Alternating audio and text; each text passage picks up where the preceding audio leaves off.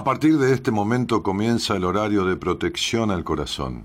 La permanencia frente a la radio depende exclusivamente del cariño que cada uno se tenga. Este programa trabaja con las emociones. Cualquier semejanza con la realidad es tu responsabilidad, ya que solo vos podrás afrontar lo que fuiste, lo que sos y lo que querés ser ante un imprevisto impacto con ciertas verdades que desconocías. Entendemos que quizás hayas estado huyendo demasiado. Es hora de dejar de escapar. Gracias por volar con buenas compañías. Con ustedes, Daniel Martínez. Hola, buenas noches, ¿cómo estás? Fue el barrio mi capital, mi ADN, mi escuela. Así aprendí que ser libre vale más que una moneda. Y hoy que el tiempo ya pasó, cuando miro para atrás, pregunto dónde han quedado los sueños de libertad. ¿Quién se quedó con la voz de la murga y su rebeldía? La memoria de mi pueblo, los amigos, la familia. Nos regalaron las redes para podernos atrapar. Y en esos nuevos espejos perdimos la identidad.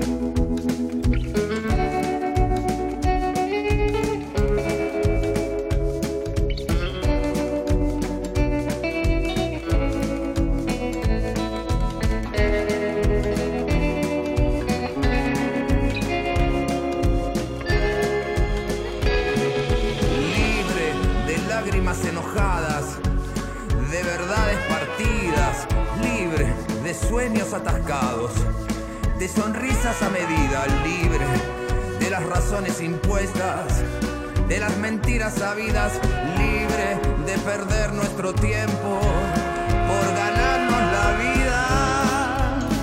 Quiero poder abrazarte. Gustavo Cordera abre la semana de Buenas Compañías con este tema que se llama Sueños de Libertad.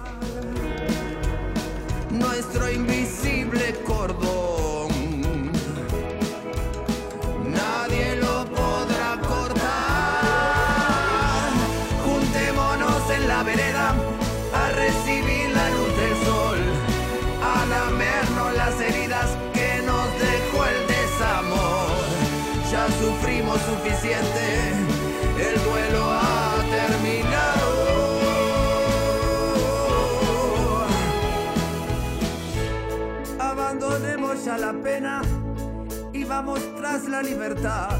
Se ve la vida más linda sin tanta severidad.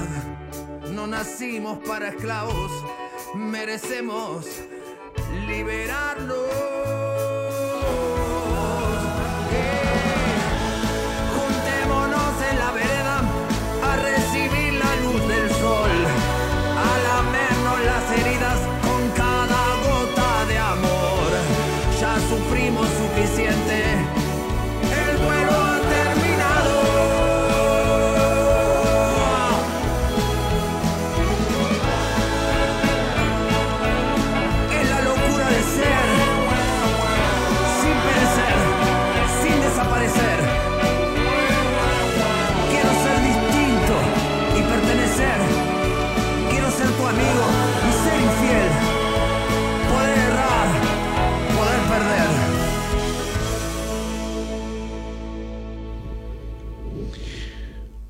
¿Cómo están? Buenas noches y que tengan excelente semana.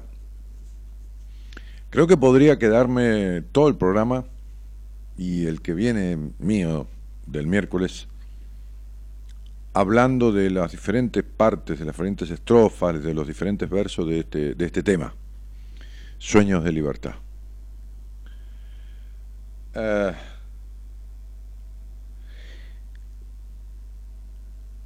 Y que la vida es sueño y los sueños sueños son, decía Calderón de la Barca. Y los sueños sueños son y seguirán siendo sueños si uno no pone en marcha la acción. No hay cultivo que se dé si uno no siembra. Ni hay persona que crezca o ser humano que crezca si no se alimenta, porque muere si no respira, sin aire o sin comida o sin agua. Pero el crecer como ser humano no garantiza ninguna libertad.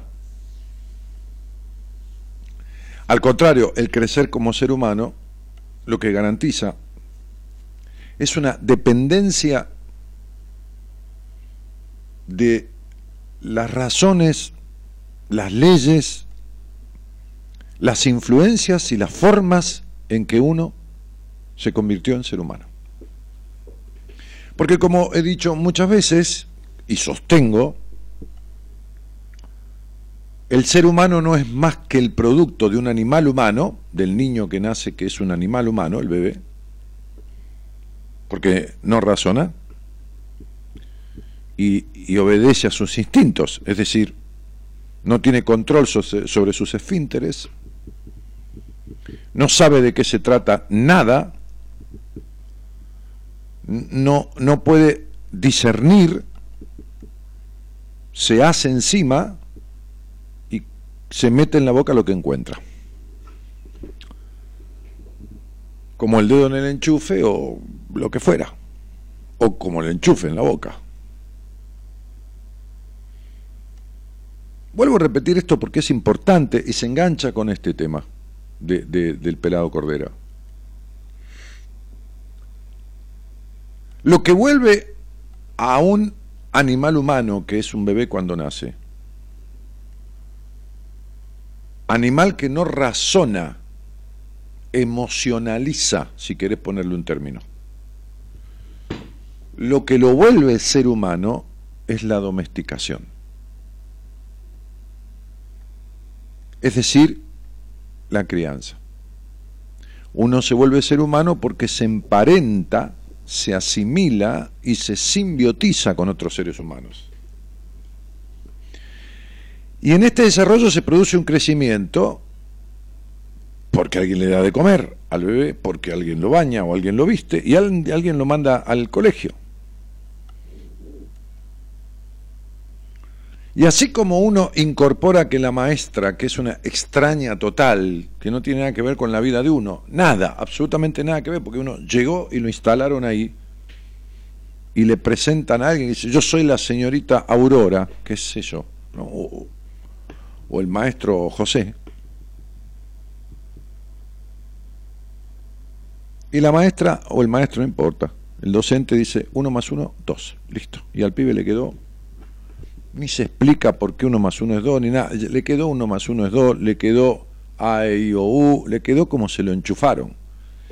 Y así de la misma manera le queda ese crecimiento como ser humano, esa información que viene de afuera. ¿Entendés? Toda la información te vino de afuera. Entonces, digo,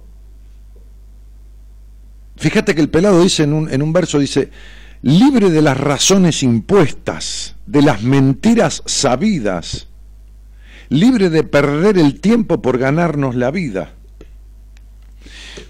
Cuando el dinero se constituye en la búsqueda insaciable o te criaste en un hogar en donde la cultura era del esfuerzo y no de la, de la dedicación.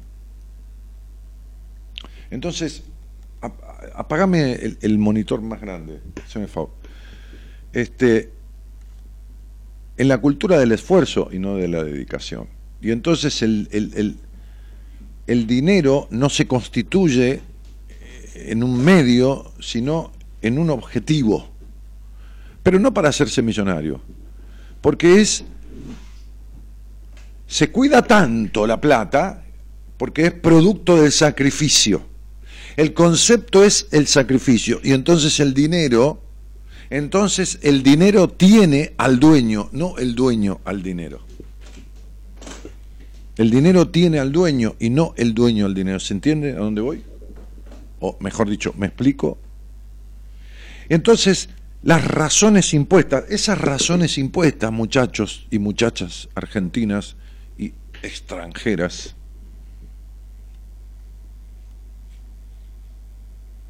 son los deseos del otro o de los otros sobre vos. Entonces me decía hoy una paciente que hace un poquito tiempo que estamos este, laburando, cerca de un mes, me hablaba de las diferencias que está notando y me hablaba del mandato, del deseo expresado, llamale, sacá la palabra mandato que te suena muy, qué sé yo, Freud, no sé, o a otros, que es lo mismo, implicación, creencia, es la misma historia el deseo paterno sobre ella era vos tenés que estudiar una carrera universitaria y tiene que ser de una ciencia exacta. Y ahí le, y ahí le, tomé yo la palabra, porque ella trabajó toda su vida para ser exacta. Con lo cual, pobrecita, y digo cariñosamente pobrecita, vive frustrada. ¿Quién es exacto? Nadie. En la búsqueda obsesiva de la exactitud que le fue encomendada, la tipa es una infeliz, o sin infeliz no feliz, una frustrada. Pero eh, así tiene un intelecto muy agudo por el esfuerzo de captar y de ser exacto. Entonces, si ese intelecto lo utilizamos para comprender esto que yo le explico en el trabajo de su terapia, entonces revierte, ¿no? Entonces me estaba diciendo cosas que había revertido. Entonces digo, libre de lágrimas enojadas. ¿Por qué? Es maravilloso este tipo de escribiendo.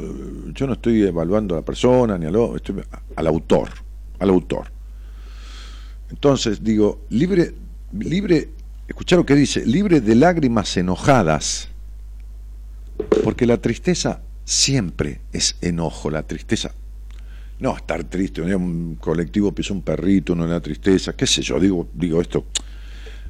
No, cuando la tristeza permanece, el enojo subyace. ¿Está? ¿De dónde viene la fiebre? De la infección. ¿Ok? ¿De dónde viene la fiebre? De la infección. El síntoma es la fiebre, la causa es la infección. Dice, no, señora, mire la garganta del nene, fíjese, mire, mire, mire los puntos de pus que tiene con esta angina, eso es infeccioso, una angina infecciosa. Entonces, claro, tiene fiebre. ¿Qué es la fiebre? Un síntoma, es la defensa. Es la muestra, es la advertencia, es la sirena del bombero de la salud que está anunciando que hay algo que está jodiendo el cuerpo.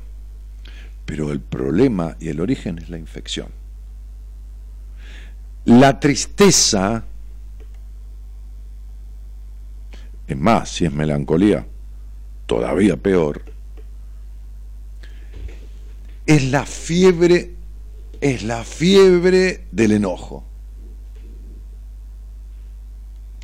Entonces dice, quiero estar libre de lágrimas enojadas, de verdades partidas. Claro, cuando la maestra te decía, este, qué San Martín la amaba, Remedios Escalada, no, no, no, nada, se casó porque había que casarse y ha estado años fuera de, ver a, esa mujer y tuvo su amante muchos años en Mendoza cuando era gobernador y escribió una carta diciendo acá estoy solo y cornudo porque le dijeron que el Remedios tenía sexo con uno de los granaderos que la custodiaban en Buenos Aires cuando él estaba de gobernador en Mendoza y San Martín fue un patriota y fue un grosso y pero fue San Martín era un hombre ¿qué, qué, qué, ahora estas son verdades partidas ¿entendés? verdades partidas verdades a medias, que te las cuentan y vos y yo y todos nos las creímos. ¿Me comprendés? Entonces, digo, libre de sueños atascados, libre de sueños atascados, dice la canción, dueños atascados, atragantado el sueño, entonces me dicen, y Dani, tengo angustia, ¿y cómo no vas a tener angustia?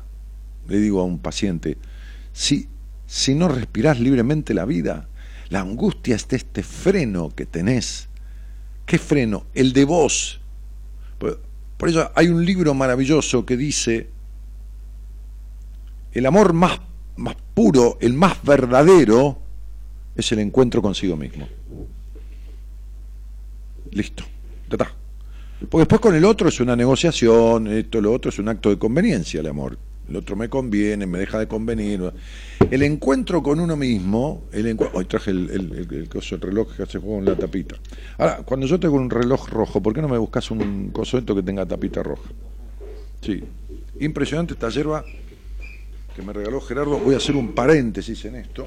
Llegué y el señor operador titular acá que vino de vacaciones, antes todo Javiercito Martínez, que es editor de la radio fundamentalmente, me trajo una yerba, acá está, que tiene, atención porque el programa puede llegar a salir cualquier cosa, ahora voy a tomar mate, dice, hierba orgánica despalada.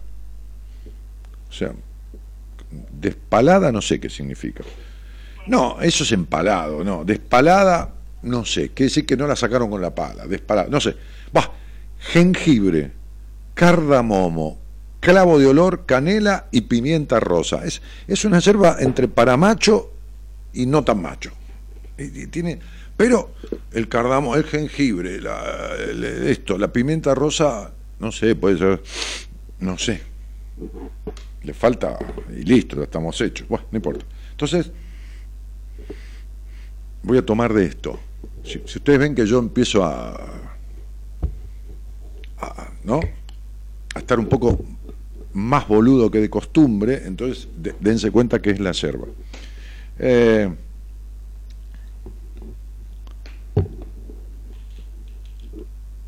Decía, decía entonces sobre esto que, el pelado escribió, eh, fíjate, fíjate, ¿no? Y lo digo para todos nosotros, ¿no?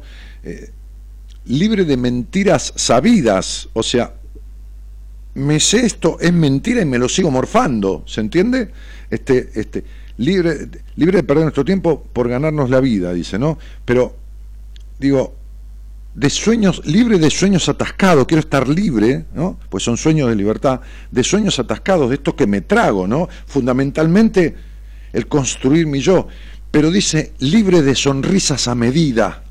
¿Viste esta cosa de vivir sonriendo, como yo digo, el payaso triste, y dibujar la sonrisa y la tenés tan dibujada, ¿no? Este, tan dibujada que se te quedó pegada en la cara, como la del payaso. Es decir, no sos vos sonriendo, la sonrisa sos vos.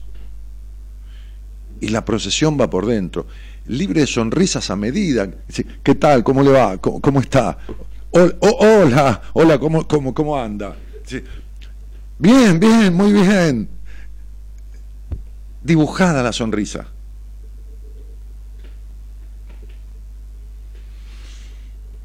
Entonces, lanza a la faz del viento un relámpago triste, dice el poema, un relámpago triste, la sonrisa. Dice el poema de Garrick, aquel cómico que visitaba al médico porque sufría de un mal terrible que era la melancolía. Y el médico, sin haberlo reconocido, le, dijo un montón de, de, soluciones y él ya las había probado todas. Entonces le dijo, de última, le dijo, mirá, mire, dijo, Vaya a verlo a Garrick. Todo el mundo sonríe con él. La más remisa este, sociedad y esto y los lores y todo. sí, doctor. Sí, le dijo. ¿Es así? Sí, os lo juro. Entonces le dijo, yo soy Garrick, cambiame la receta. Entonces digo, si no soltás las lágrimas de enojo, de esta tristeza que tiene enojo adentro, o de ese enojo todo el tiempo afuera, que es pura tristeza adentro, tiene que ver con que no construiste todavía un carajo de tu yo verdadero, que no se busca, como decía yo en la apertura del otro día, de un famoso o de un conocido, un reconocido de a mediados del siglo pasado, este, este psicólogo y, y, tantas otras cosas, autor, que decía, las personas están buscando todo el tiempo ser sí mismo y no se dan cuenta que el sí mismo hay que construirlo. Porque lo que tenés construido es tu no mismo, tu no mismo, no el sí mismo. Creo que voy a acuñar esto, ¿no? Acuñar esto que no lo escuché nunca. Estás siendo tu no mismo. ¿Me explico? No tu sí mismo, sino tu no mismo. Y entonces estamos jodidos. Ahí estás jodido. Razón por la cual hay, hay como, como, una especie de recipiente. ¿Vos tenés el, recorte ese que te dije el otro día? ¿Vos, tenés un, audio que, te, que, le pedí a Gonzalo que te mandara? Dale, voy a tomar un mate de esto y después ya no tengo más noción de lo que digo. Ahora voy con la pimienta rosa, el cardamo. No, una cosa con el, con el, relojito amarillo y todo demás. Listo. Ya está. Me convierto en gay. Así Santiago Artemis, el, modisto de moda, este, no, no me rechaza porque dijo que los, los, los heterosexuales este, no pueden, no sirven para la moda y además a él le generan irritabilidad, creo, y desconfianza. O sea, ¿no? O sea, vos fíjate lo que es esa proyección, cómo el tipo pone en un heterosexual lo que le está pasando a él como gay. ¿Entendés? Esta irritabilidad y desconfianza que le produce a el gay, la pone en los heterosexuales. Fíjate vos que, que el sector discriminado supuestamente, por mí no, me importa un carajo lo que haga cada uno con su culo, ¿no? Pero el discriminado de, de la sociedad supuestamente discrimina supuestamente que discrimina. Es más, hay hoteles en el mundo, no me quiero equivocar, si me equivoco me corrigen, que son exclusivamente para gay, que sí que yo no puedo ir. Ahora, un tipo gay puede venir al hotel que voy yo. No estoy hablando del conjunto, de cómo es moderno, del colectivo gay, no. Estoy hablando de que siempre dentro de una víctima hay un posible victimario y dentro de un discriminado hay un posible discriminador, como dentro de un golpeado hay un posible golpeador y dentro de un abusado hay un posible abusador. Un posible, dije, no es un decreto. Entonces, digo, buenísima la yerba, ¿eh? espectacular, se las recomiendo, una cosa de locos. ¿eh? Sé que es una empresa que se dedica a hacer estas estas mezclas, estas misturas, y bueno, nada. Entonces digo, soñar con la libertad no sirve para nada. O sea, sí sirve. O sea, el tipo que está preso, que está en cana, ¿no? Este, este sueña con la libertad porque es lo único que lo sostiene vivo. O sea, el tipo entra el sol por los barrotes y lo, lo único que lo sostiene es la esperanza de la libertad. Ahora, si sale y se queda sentado del otro lado de la prisión y sigue soñando con la libertad, ¿de qué libertad me hablas? A Dios rogando y con el mazo dando. O sea, ¿qué haces por tu libertad? ¿Qué haces por la, qué haces por la sonrisa? ¿Qué haces por la verdad de esa media? ¿Qué haces por eh, la tristeza que guarda bronca eh, o la bronca que guarda tristeza? ¿Qué haces por ello? Este es el punto. No se arregla solo. La esperanza de la solución mágica es infantil 100% es esto. ¿Tenés o no tenés el audio? Bueno, chicos, ustedes este, son, dos y son inservibles. Lo sostengo yo. ¿eh? Pues si no, están muertos de hambre ustedes dos. No pueden poner un audio en el aire. En fin, digo. Entonces, este. ¿Lo tenés? Bueno, yo les voy a contar una cosa. Algunos de ustedes fueron testigos de una charla, como de tantas charlas que hay al aire, este, este, ¿cómo se llama? En, el programa. Esta, esta charla que van a escuchar, que es un recorte, la recortamos para que no sea tan larga, porque si no. ¿Cuánto tiene, Gerardo? ¿Cuánto? ¿Eh? Dos minutos cuarenta. Nada. Es una charla que tuve con un oyente que me llamó un día, no sé si es oyente de tiempo o de no, de era nueva, no sé, no sé si está eso en la charla, porque la recortó eh, este, este, Gonzalo porque era como de 20 minutos, ¿no? Eh, entonces en la charla yo tuve una situación de explicarle a ella, en parte, pero el resumen, que después yo les doy más datos, es este. escuchen esto. Eh, déjame, déjame ahí en la imagen y poné el audio. ¿Qué te trae a la charla? Me trae a la charla que desde los 11 años yo sufro de migrañas. Mm. Vi neurólogos, vi psicólogos, vi clínicos, endocrinólogos. La última decepción fue el año pasado con la endocrinóloga. Este, por lo general la migraña mía tiene que ver con el periodo menstrual, este, antes de disponerme, al irse y en la ovulación. Yo tengo hoy 38 años y como te decía, desde los 11 años sufro migrañas feas, dolorosas. Está bien. Sí, es jodidísimo. Porque la jaqueca está por ahí, pero las migrañas, ¿viste? Te da ganas de darte la cabeza contra la pared. Eh, muchas veces hasta con vómitos. Claro. Sí, sí, descompone. ¿Y qué te han, ¿y qué te han dado los analgésicos convencionales o aparte más grosos? El neurólogo me hizo de todo, resonancia, tomografía. Sí, pero no encontró nada. Pero algún médico que te hizo de todo te dijo, mire, vaya porque esto es emocional, tiene que ver con lo psicoemocional. ¿Alguno te dijo de eso? sí, también. Muy bien. ¿Y vos qué hiciste? ¿Fuiste a terapia? Fui a terapia. ¿Y qué tal? ¿Cómo te fue? ¿Cuánto tiempo hiciste terapia, amor? Y siete años. Ah, siete años más o menos. Bueno, muy bien. ¿Y la migraña bajó mucho? Bajó en un momento mm. y ahora eh, hace un tiempo otra vez. Muy bien, pero vamos a poner que vos fuiste a terapia con migraña 10, qué sé yo, por decir algo. ¿Bajó a 7?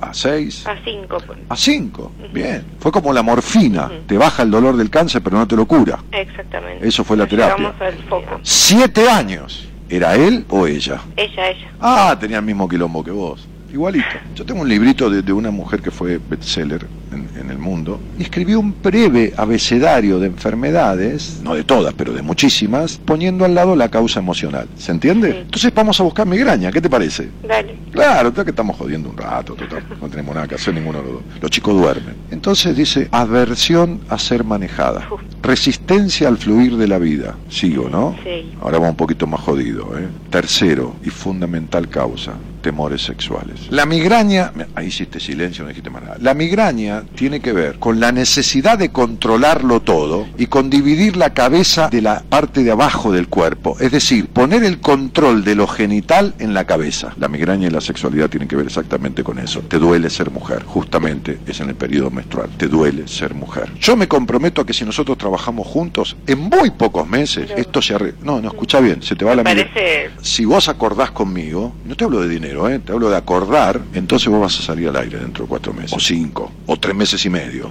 ¿no? O, a partir de que empecemos, que por ahí es en enero, vas a salir al aire y vas a decir, no tengo más migraña. Muy bien. En, en, concreto, en la charla, ¿qué le decía yo? En la charla le decía, porque fue extensa, esto fue un resumen, y, Gonzalo recortó lo que recortó. Yo no le indiqué qué poner o qué no poner. Pero no importa, lo puedo decir, podemos poner en la charla entera.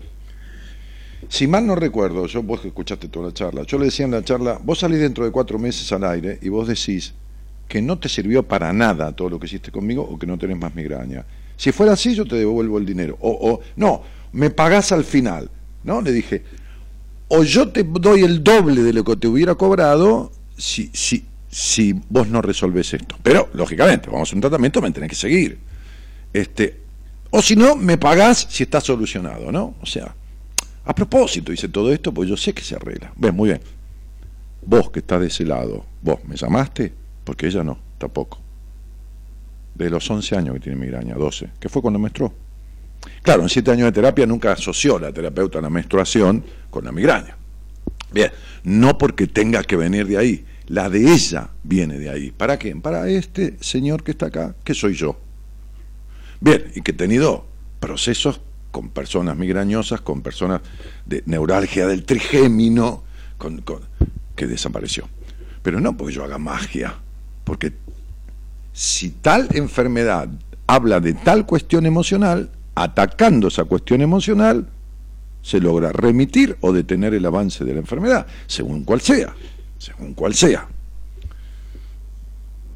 Hay una señora que podemos sacar al aire desde España, que su marido vino a un seminario, me conoció a través de un video sobre numerología, el tipo me conoció una entrevista conmigo, se vino de España al toque.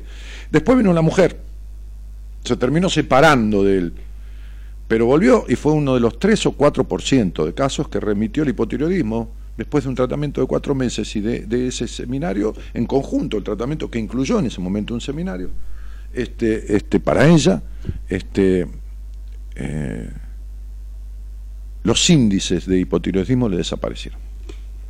Entonces digo, fíjate cómo una persona que hace siete años de terapia y después de 32 20 años que va médico, neurólogos, esto, lo otro, qué sé yo, todo lo que se le ocurra, no sé, curanderos, alguien le dice, en cuatro meses resolvemos esto, y vos haces, ¿eh? y no, y no llama nunca.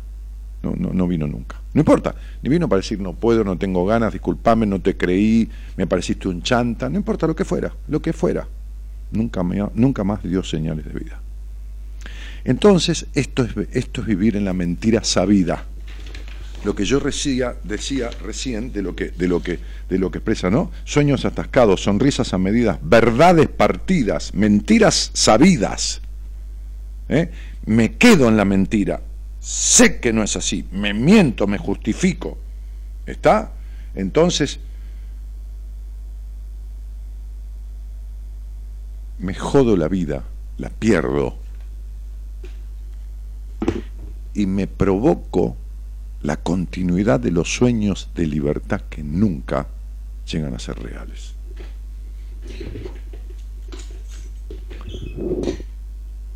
Este es el punto. Me acordé de esa charla de otro día, no me acuerdo porque fue por un paciente que vino con migraña, no, no, no, no me acuerdo por qué. Y le mandé un mensaje a Gonzalo, no sé, fue el viernes, este, y, le dije, che, ¿me recortás la charla que tuvimos? ¿Cuánto hace? ¿Dos meses o tres con esa piba? Este, por, por allá por octubre quizás, ¿no? Sí este, ¿me recortás esa charla? ¿No? Recortarla significa. Porque en aquel momento yo le dije, recortá esta charla para que la tengamos de testigo dentro de cuatro meses, cuando ella salga al aire, y, y, y, pasemos la charla de hace cuatro meses y la charla al aire. Pero no con la búsqueda de juntar más fieles, ¿eh? como los pastores que te sacan uno que se desmaya, se curó, que se... No, no hago eso. Por ella misma, porque cuando yo le dije esto, se uf, uf, me dijo, me parece como no creyendo. Dije, vamos a hacer lo siguiente. Yo no ando sacando al aire. Bien, esto se llama sueños de libertad, truncados por vos, por esa persona, por, el que está escuchando, por el que se reitera en siempre lo mismo y se queja sin hacer lo que hay que hacer. Y sigue con una morfina emocional que le calma justificarse, le calma estar acomodado, le calma, pero, pero no le arregla nada.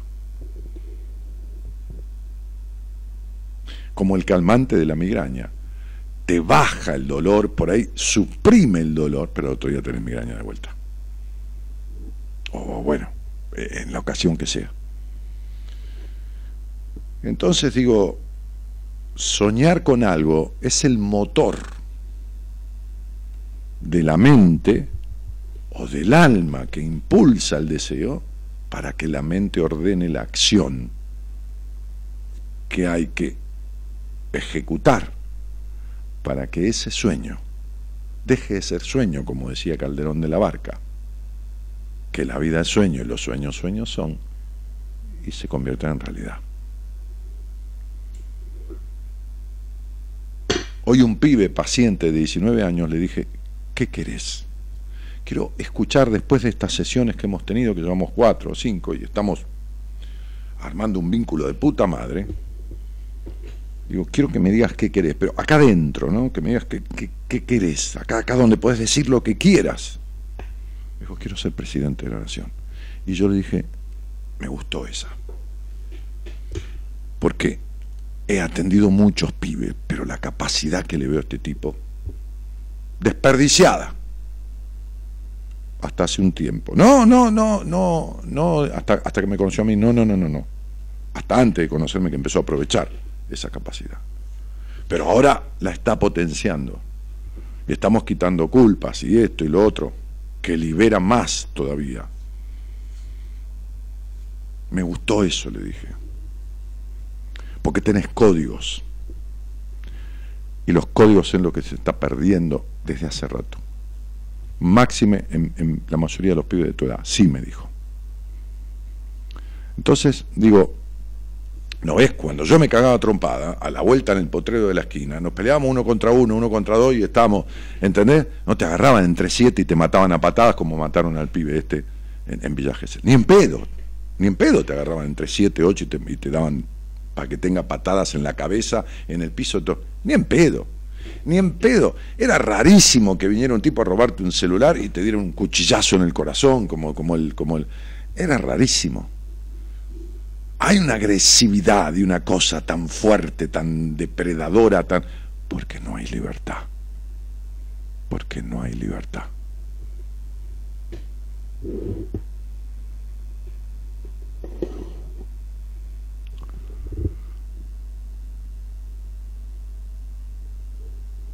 No se puede vivir la vida soñando. En algún momento hay que despertar. Buenas noches. Te invitamos a viajar con nosotros con un destino en común. Descubrir lo que te está haciendo mal. De 0 a 2, Buenas Compañías, con Daniel Martínez.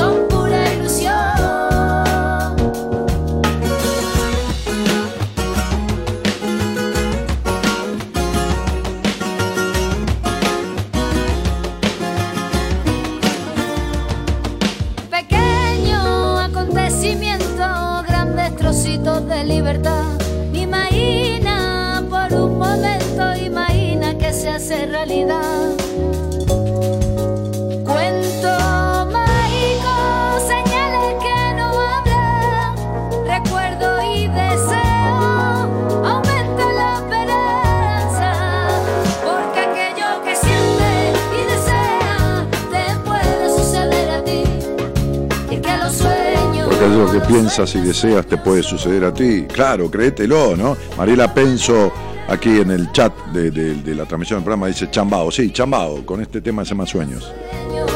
Son pura ilusión, porque aquello que siente y desea te puede suceder a ti. Y es que los sueños, los sueños, sueños son. Elisa de Padilla dice, Gerardo, yerba para todos. No, no.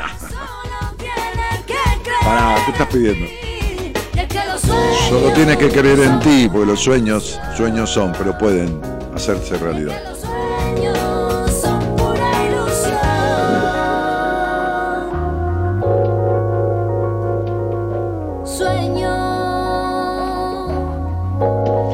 Nerina Ciuro dice, hola Dani, a mí el gastroenterólogo me mandó a hacer terapia o algo porque la gastritis para él es de la cabeza. Nerina, tendríamos que hablar, o vos con alguien, sobre lo que no podés digerir, pero sobre todo por los enojos. Lo que te produce enojo y que no estás pudiendo digerir, no este, una ensalada de rúcula, no, lo que no podés digerir desde acá. Las itis, las itis, estamos, vamos, gastroenteritis, colecistitis, esto, se entiende, ¿no? Este, eh, eh, tienen una base de enojo muy fuerte. ¿Está? Hay una base de enojo. Ahora, las circunstancias, según donde esté alojado y esté el estómago. Chicos, yo leí de esto, ¿eh? Tengo apuntes y tengo aplicaciones y tengo cosas. No soy médico, pero me sirvo como psicoterapeuta de preguntarle a un paciente qué afectaciones tenés en el cuerpo. Porque esas afectaciones me hablan de sus conflictos emocionales. No que me duele la cabeza un día, eso es un día, no que tengo la renguera del perro y después se me pasa. No, no, no. Qué dolencia recurrente. si se te cae el pelo a pedazos, ¿no? Mujer de Dios, esto no un día, ¿no? Se te cae y se te cae y se Y esto tiene que ver con, con una cuestión claramente emocional y tiene el porqué. Ahora, cuando alguien tiene cierto problema recurrente de salud, dolencia, afectación y todo lo demás, el cuerpo habla, habla, lenguaje del cuerpo se llama, hay libros enteros sobre eso.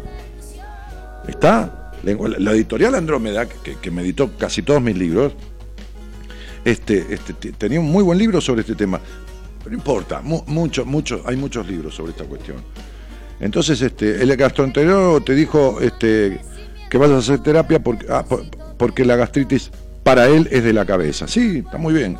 Agradecido al médico ese que contempla eso. Marianela Saltrón Puccini dice, hablamos hace unos días, me ayudaste con tus palabras a salir de un momento duro. Lo interno está ahí, como dijimos hace unos días. Hay que llegar a Marianelita como, como, como me quedé pensando. Apenas se encuentre trabajo, sí, sí o sí voy a buscar una entrevista con vos, no quiero seguir pudriéndome por dentro, dice. Pudiéndome, dijiste entrevista conmigo, buscar entrevista con quien quieras, hace algo. Estela dice, Daniel, he visto ayer un video de Ocho educar a los hijos de, habla de lo nodular de la sexualidad en estas libertades de las que hablas. Hoy me pasó que te escuchaba vos en más de una idea absolutamente esclarecedora en muchísimos sentidos, expresada por Ocho magistralmente. Sí, sí, Ocho tiene muchos libros y muchos pensamientos que, con los cuales coincido. Este, y cuando hablamos de sexualidad, no estamos hablando de genitalidad. Entiéndase esto. En Oriente se llama a la energía vital que sostiene al individuo kundalini y en Occidente se llama libido. Es la energía que sostiene al individuo, que se confunde porque se llama energía sexual, libido o energía sexual, no es de los genitales. Es la energía de las áreas de la persona, trabajo, sociabilidad, lo lúdico, lo genital, todo.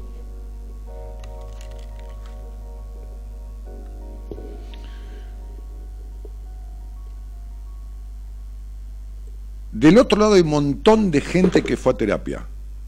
Pregúntense ustedes, y contéstenmelo si quieren, si algún terapeuta les preguntó sobre su genitalidad, sobre el nivel de intensidad y libertad en la intimidad genital, no sexual, sexual es todo, de la genitalidad y, del, del encuentro físico con otra persona que tiene que ver con lo erótico, lo sensorial, toda esta cosa. Si alguna vez le preguntó, si les preguntó de chico experiencias que tuvieron frustrantes o esto o lo otro, sí, pregúntenselo.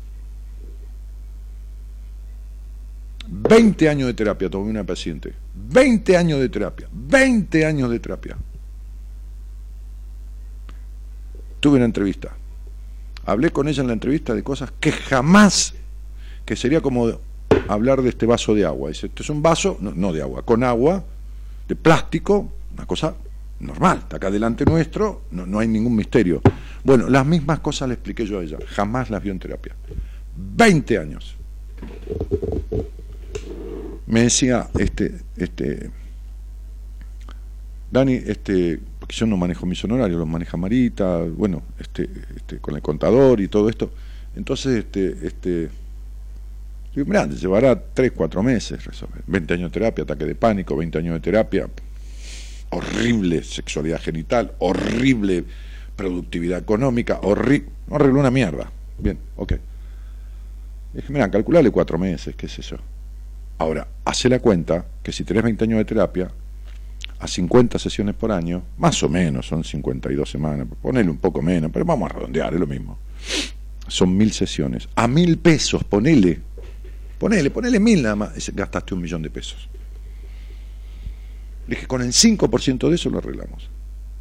El dinero, que, yo no manejo. El tiempo, cuatro meses. Entonces digo, Qué vergüenza. No por ella, ¿eh? Qué vergüenza. Bienvenido Gerardo, se te extrañó, dice Laura Marta Ledema. Vanessa Lizondo dice, hola Ani, desde Mar del Plata, años que te sigo, sos un genio. Qué linda, ¿no?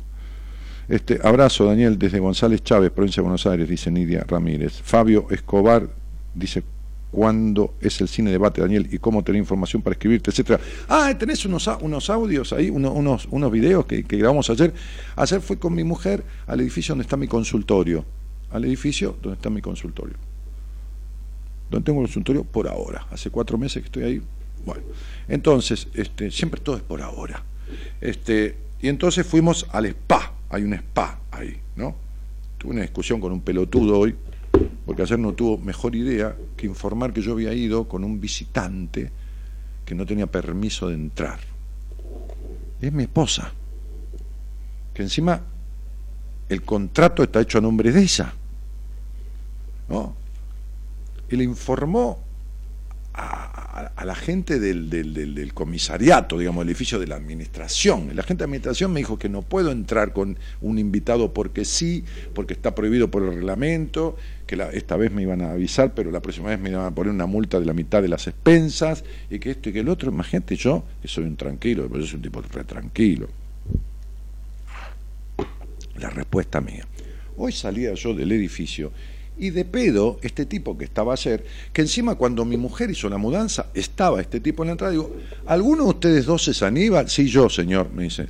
Usted ayer, que yo hablé con usted porque quería que me mostrara el microcine, encima hablo con el tipo. Yo estaba en los jacuzzi del spa, mi mujer en uno y yo en otro, y hablo con el tipo por el teléfono y digo, ¿me podría abrir el microcine? Pues yo tengo que hacer un cine de... Y dice, no, no tengo autorización, tiene que venir con la orden del...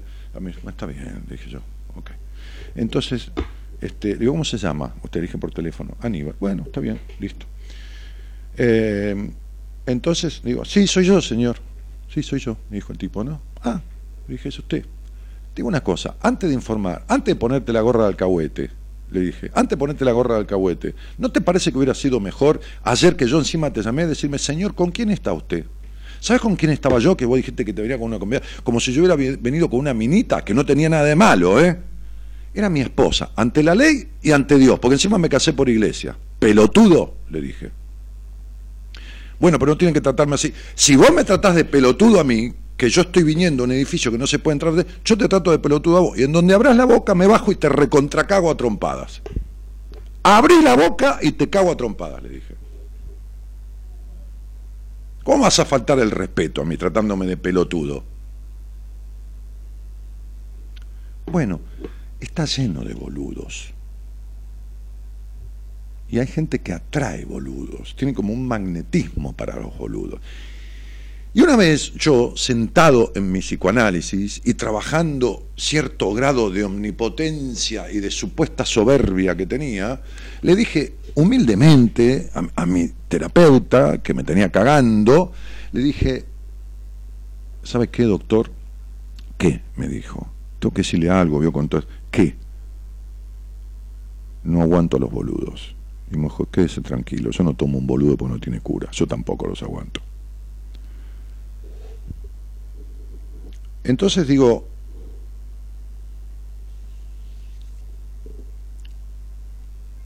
Por eso no hay peor que un boludo con iniciativa. ¿No ves que este boludo me vio ahí con mi esposa? Ni siquiera preguntó por el tipo, puede decir, señor, perdóneme, ¿con quién está? ¿Vio? Discúlpeme, pero yo soy de seguridad. Ah, con mi señora esposa, señor. Sí, sí, sí, con mi señora esposa, legítima esposa. Así que, ¿por qué? ¿Cuál es el problema? ¿Se entiende? Bien. Ahora, después de esa circunstancia que atravesé y que justo a la noche hoy tuve el desquite, imagínate, decirle a este pelotudo, abrís la boca y te recontracago a trompadas se quedó callado, que no, le entraba ni un, ni un alfiler en el culo. Entonces, pone lo que grabamos con mi señora esposa ayer. Hoy acá no hay nadie, así que este es tu jacuzzi y este es mi jacuzzi. ¿No puedo ir yo para, para el tuyo? Sí, a filmar desde afuera, pero no entrar. Ok.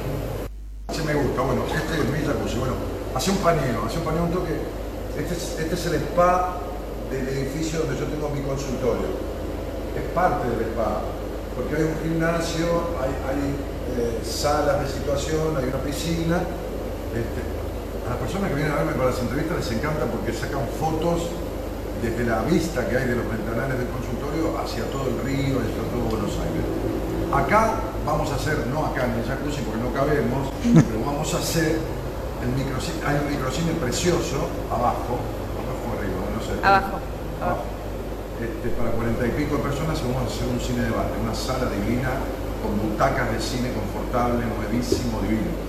Así que vamos a hacer un cine debate para las damas y otro separado para los caballeros. Ah, los nenes con, las, con los nenes y las nenas con las nenas. con los nenes, a ser una película que tiene que ver con una problemática muy típica de las mujeres, a ver, muy típica de todos, pero más asentada y afian- afianzada en las mujeres, y otra para los hombres para explicarle con una película de qué se trata una mujer y por qué ciertas problemáticas de las mujeres. Es necesario que los hombres salgan de su bragueta y sepan de qué se trata una mujer. Entonces vamos a hacer dos cines de debates próximamente, aquí. Ahí está. Bueno, salí del jacuzzi y vengo a mostrarles la entrada del microcine porque hoy no tengo posibilidad de abrir. ¿eh? Acá están los, los baños, que, que esta zona ahí, te juro, que pertenece al, al microcine o a la sala de reuniones. ¿eh? Que hay para hacer, para reunirme con mi equipo. ¿eh? Y acá está la entrada al microcine. Después vamos a venir para mostrárselos por dentro. Sí, sí. Pasa que hoy no se puede. tengo acceso, no No se puede abrir. Mañana lo voy a filmar yo. Salimos de la zona de- del spa, donde está el microcine, y vamos a ir al lobby del edificio. Repito que este es el edificio donde tengo el consultorio, para los que no escucharon el otro video. pero vieron. Vamos a ir al lobby donde cuando hagamos el cine de debate vamos a tomar un cafecito.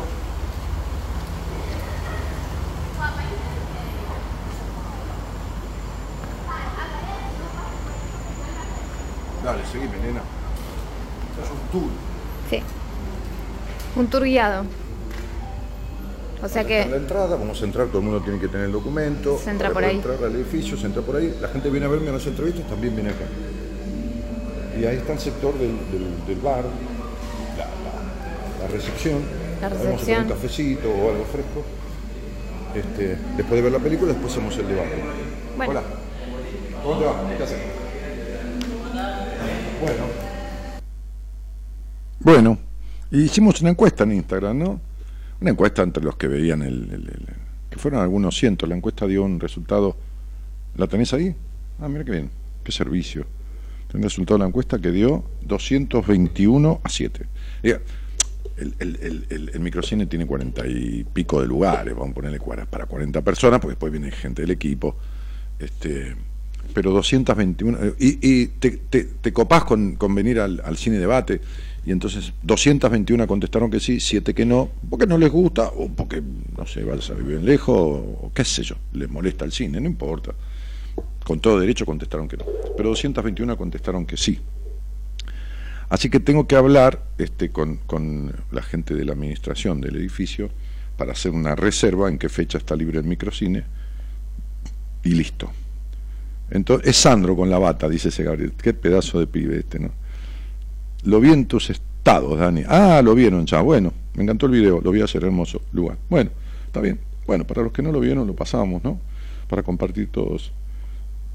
Eh, el terror a lo real, dice Estela Díaz Cornejo, que es psicóloga, le pasó a esa mujer cuando le explicaste lo que tiene y el goce patológico en la continuidad y recurrencia de sus síntomas. Sí, pero yo no se lo expliqué así porque así no lo entiende nadie, viste que yo no hablo con términos tan técnicos. Está bien, vos me lo estás diciendo a mí. Es como darle la llave de su celda a un preso para que salga, la toma y la tira por la ventana. Demasiada histeria para mi gusto. Sí, por supuesto, mucha histeria. Marcela San Pedro dice, los boludos son tan boludos que ni sirven para boludos. Sí, porque el problema de un boludo es que encima tiene iniciativa, así que imagínate las boludeces que hace, como este boludo que tomó la iniciativa de decirle a las autoridades del edificio, porque el edificio donde yo estoy hasta el sexto piso es apart hotel y del sexto al 23 son qué sé consultorios, oficinas, este, estudios jurídicos o, o alguien lo compró y vive. Este, sí, está colmado de boludos como Aníbal, Dani. Sí, por supuesto. Daniel Caputo, Dani, la puta madre que aprenden estos tipos en la carrera de psicología. Ah, qué sé yo, qué carajo aprenden, no sé, no sé. ¿Y quién carajo les enseña? ¿Entendés? Porque cuando el alumno no supera al maestro, no sirve el alumno y tampoco el maestro, ¿eh? ¿Entendés?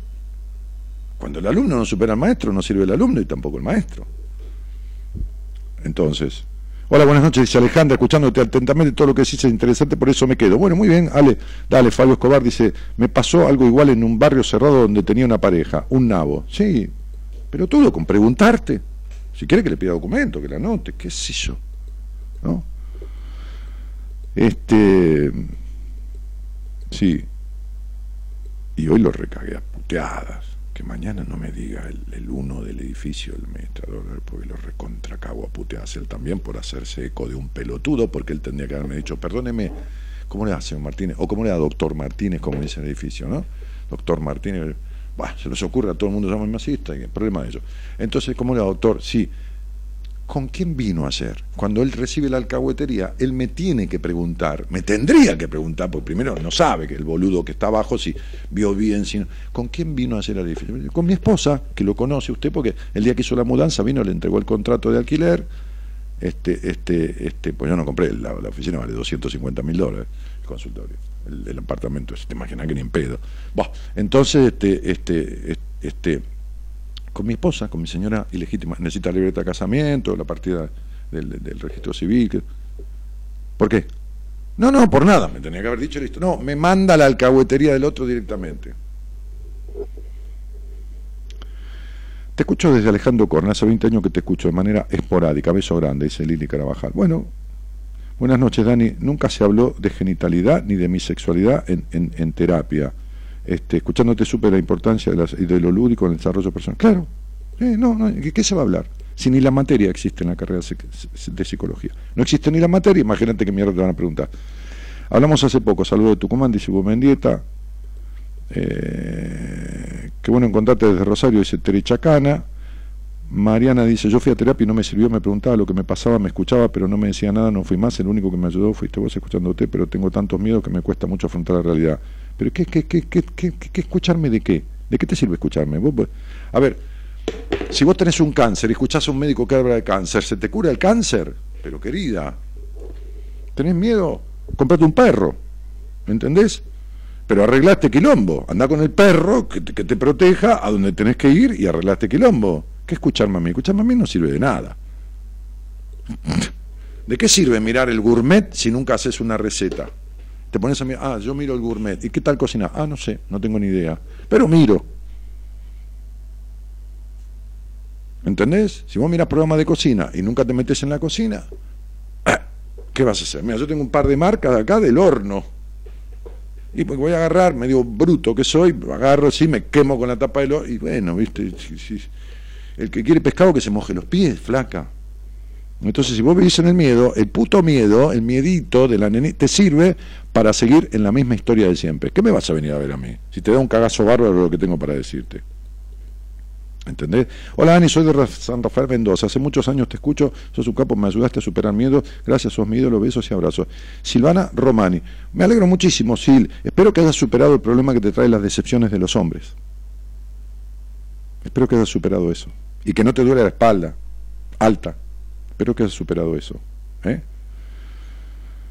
Eh, tal cual, Dani, dice Nerina Ciuro que el gastroenterólogo lo mandó a ver al terapeuta, y no sé si lo fue a ver al terapeuta y le habló de eso, pero eh, definitivamente este, este, yo le dije, estos son enojos que estás tragando y, que no puedes digerir, y esto, tal cual. Bueno, también, y bueno, y bueno. No, nunca, dice Eliana Zarate, jamás hablamos de sexualidad en mi terapia. Nerina Ciro dice, no, nunca hablamos de sexualidad. Estela Mari González dice, nunca. Lidia Carabajal dice, nunca. Marcela Sampero dice, nunca. ¿Y entonces qué hacemos? La sexualidad no está aparte del ser humano, forma parte del ser humano, pero no la genitalidad, la energía. Imagínate que agarro a alguien yo que tiene 30 años y digo, ¿trabajás? Sí. ¿En dónde? En el negocio de mi mamá. Ah, ok. Bueno, ¿cuántas horas? Tres por día, andate a la mierda de ahí. Va, va, va. O sea, su energía vital, la energía que sostiene al ser humano, que la medicina dice hace 200 años, el ser humano se sostiene en el hacer a través de la energía vital, está un tercio. 30 años, trabaja tres horas por día, cuatro horas por día, por eso de, de, de un cadete, de una chica de 15 años o de un chico de 15 años que trabaja de cadete, está bien, cuatro horas, hace trámite, después estudia para pagarse la cerveza, qué sé o los tampones, o las medias, o el maquillaje. Entonces, esa energía vital debe estar aplicada en diferentes áreas de la vida, también en lo lúdico, también en, lo, en lo sexual genital. Pero si no se habla de eso, y lo dejamos aparte, como si no formara parte de una persona, estamos jodidos, muchachos. A mi programa venía el mayor referente de sexualidad y sexología de la Argentina, que a mi entender no fue Kuznetsov. Está todo bien con Kuznetsov, no Andy el padre, y hablamos y nos escribimos, tengo mail con él agradeciéndole porque él dijo que me escuchaba, todo lo demás. No, fue el viejo Roberto Gindín, que ya murió, titular de la Cátedra de Sexualidad de la Facultad de Medicina de la Universidad de Buenos Aires. A ver, a ver, no te estoy diciendo un pibe que se tocaba el pito.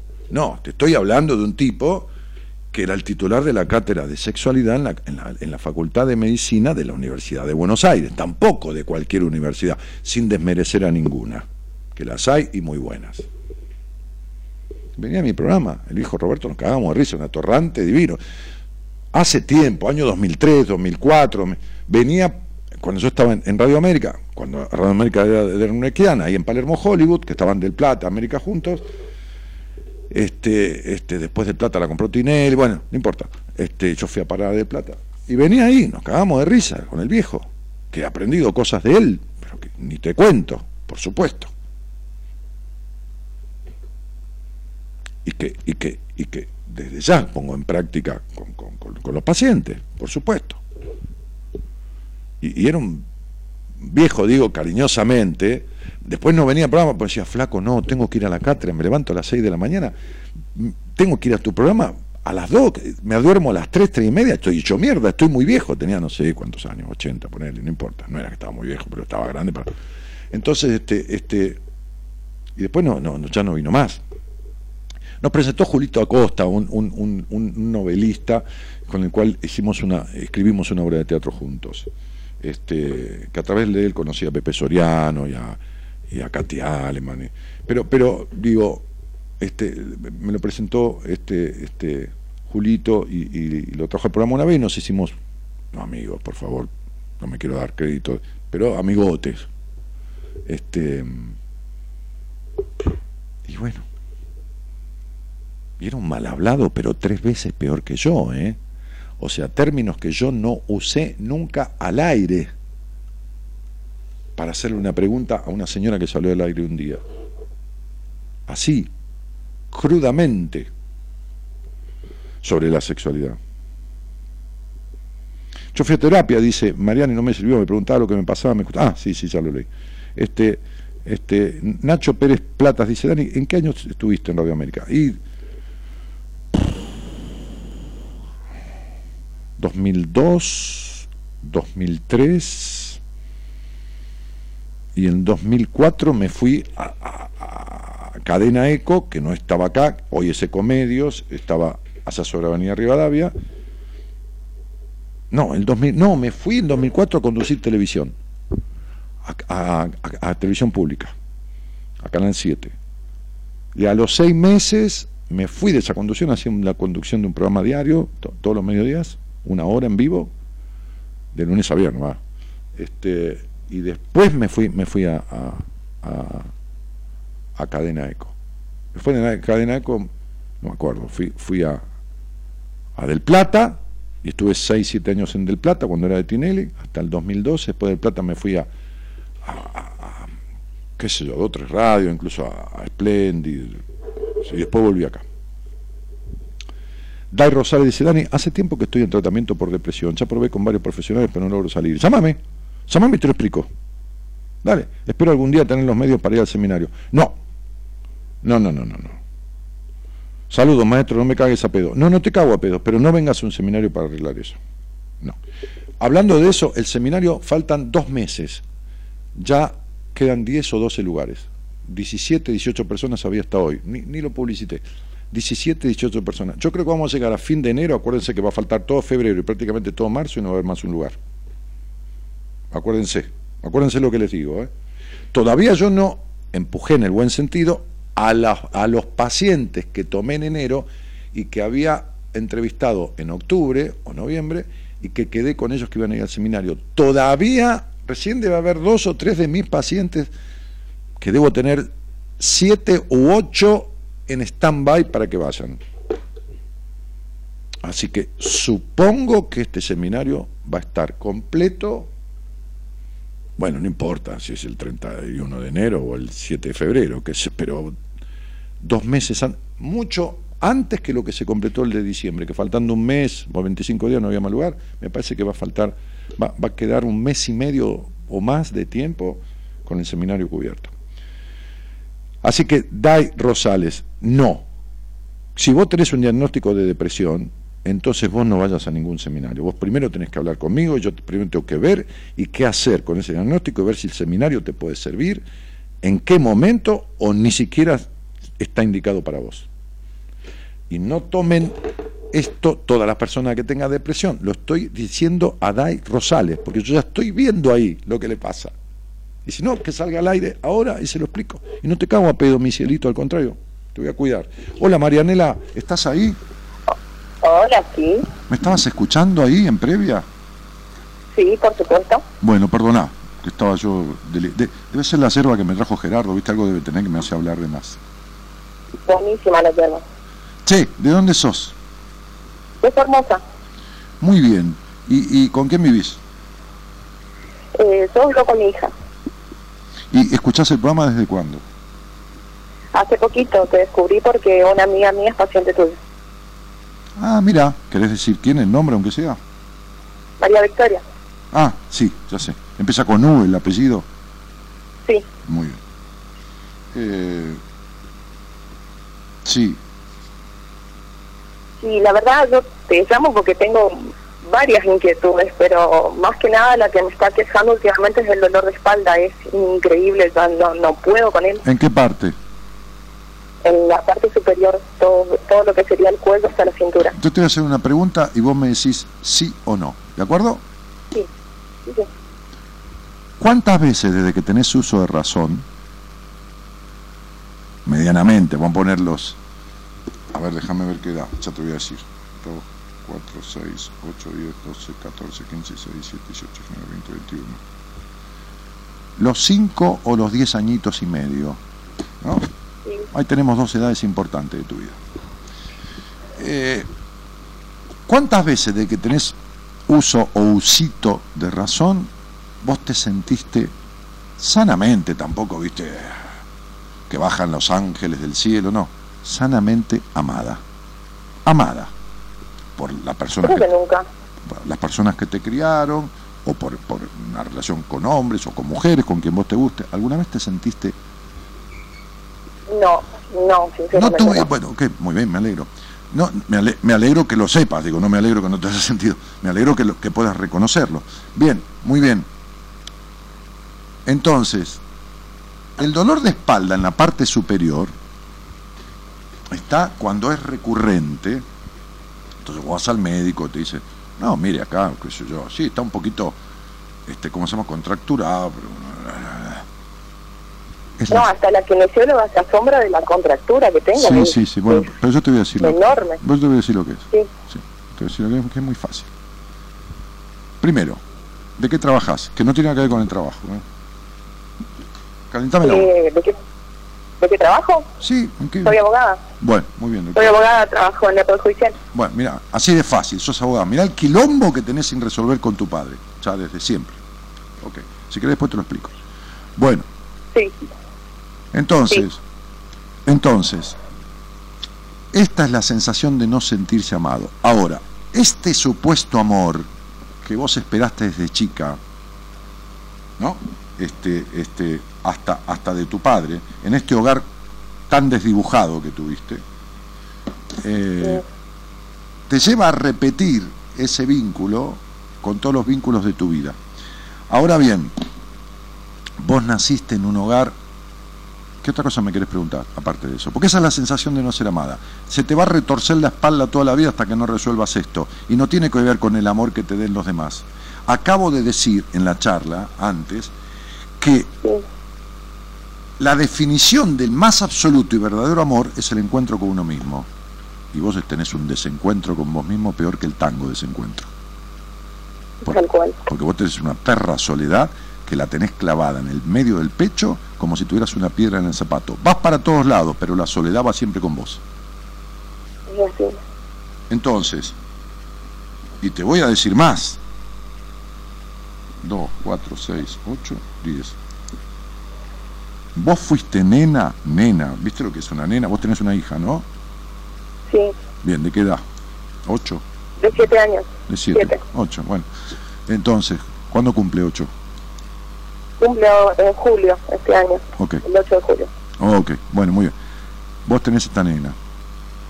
¿Viste lo que es una niña cuando nace, no? Es un bebito, después es una niña y después empieza a ser una nena.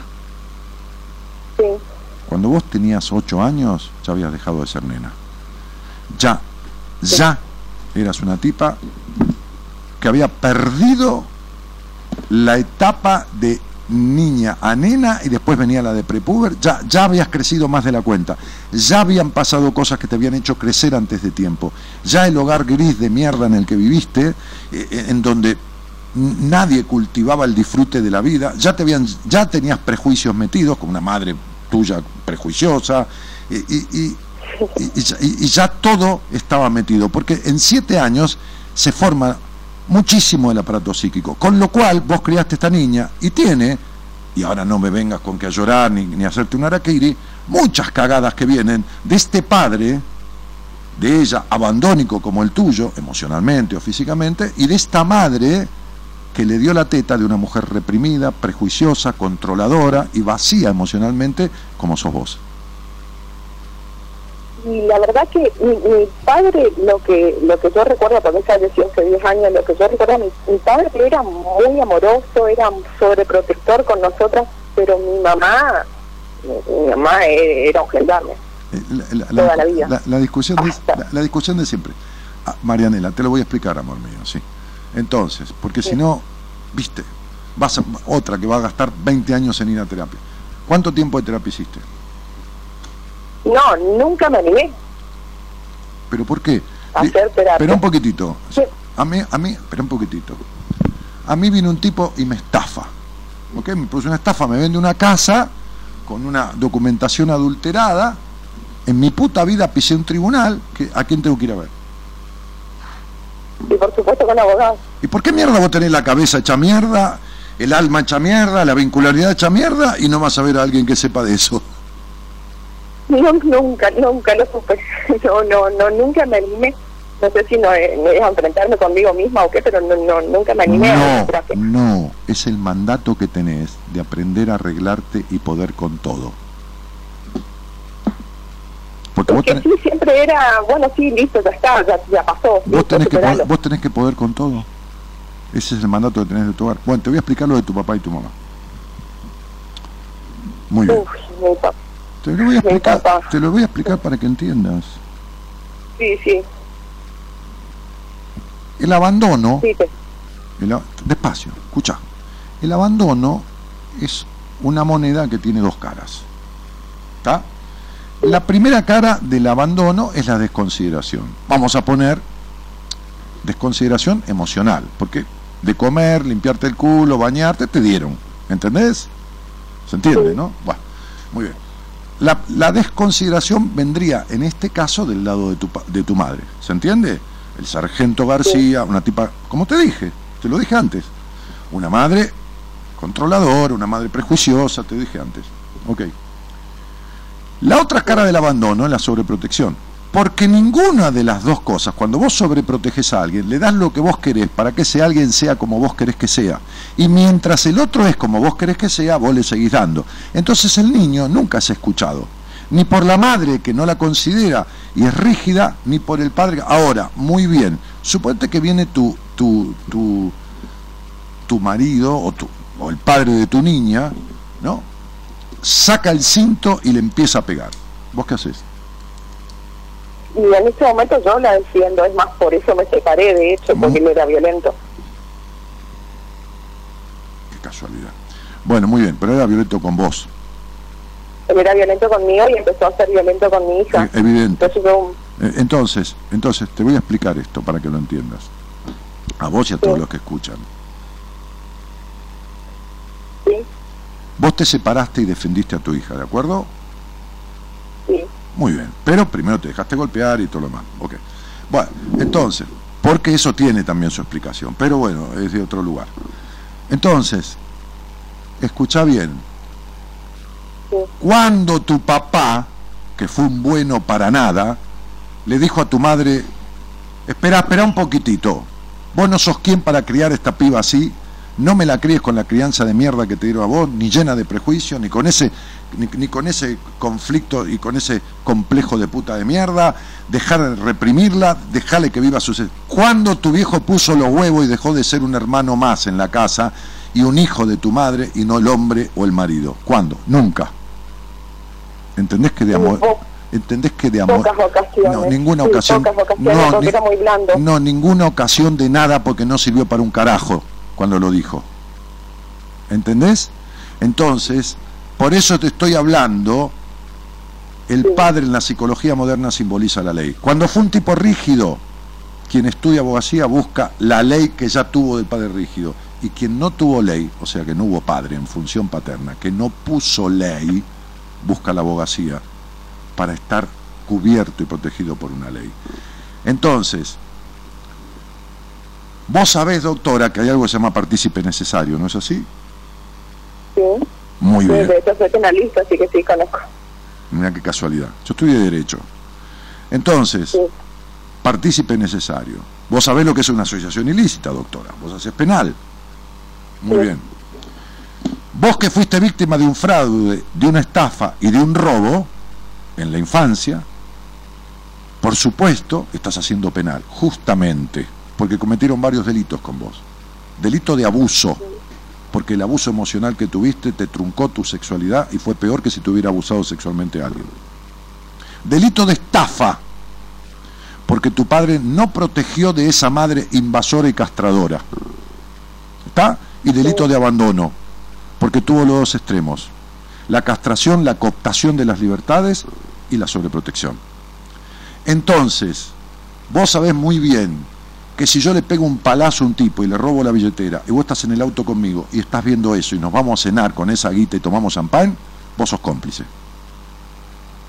Muy bien, tu padre fue cómplice de tu madre. Entonces, pues, te pido por favor, para poner los jugadores en el lugar de la cancha que le corresponden en tu cabeza, si vos fueras un día, ponele, estoy diciendo un ejemplo, paciente mía, lo primero que te aclaro es esto. Porque si no, vos sos de las minas, que tengo y vi muchísimas, que van a terapia y gastan ocho años de vida en terapia hablando de su madre y el problema fue su padre. Porque el problema no es que vos le pegues a mi hija, el problema es que yo te permita pegarle. Yo tuve una paciente, escucha bien lo que te voy a decir, que la madre la vio cuando venía con el auto a los 12 años darle un beso a un chico en una esquina, ¿está bien? 12 años, te imaginás, un- una transita y una boludez. De pedo, el marido llega a la casa, y yo no tengo, yo te aclaro que la mejor mentira, la verdad, yo no tengo que mentirte nada, te puedo contar eso y 50.000 cosas más de todas estas. Cuando el marido entró en la casa, porque era la tardecita, ¿entendés? Y ya volvía también el marido del trabajo, la madre estaba forzando a la nena, agarrándola del cuello, para quemarle la boca con una hornalla. ¿Entendés lo que te estoy diciendo? Sí. por haberle dado un beso a un chico a los 12 años. El padre la frenó. ¿Y sabés qué hizo la madre? Le dijo, está bien, no le voy a quemar la boca, pero la llevas al cuarto de fondo y le quiero ver todas las piernas marcadas con el cinto. Y el padre se fue y la cagó a cintazos hasta que la marcó en las piernas. Y cuando me vino a ver esta piba, que es de una provincia del centro del país, me preguntó, ya tenía veintipico de años, me preguntó por qué carajo ya tenía una erupción en las piernas siempre.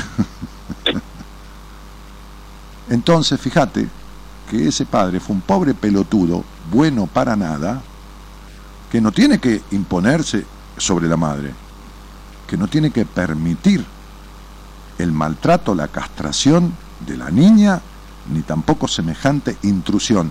Entonces vos fuiste, tuviste un hogar invalidante. Entonces vos profesionalmente, puedes ser muy buena penalista, que esto y que el otro, pero nunca resolviste los delitos que se cometieron con vos en tu crianza.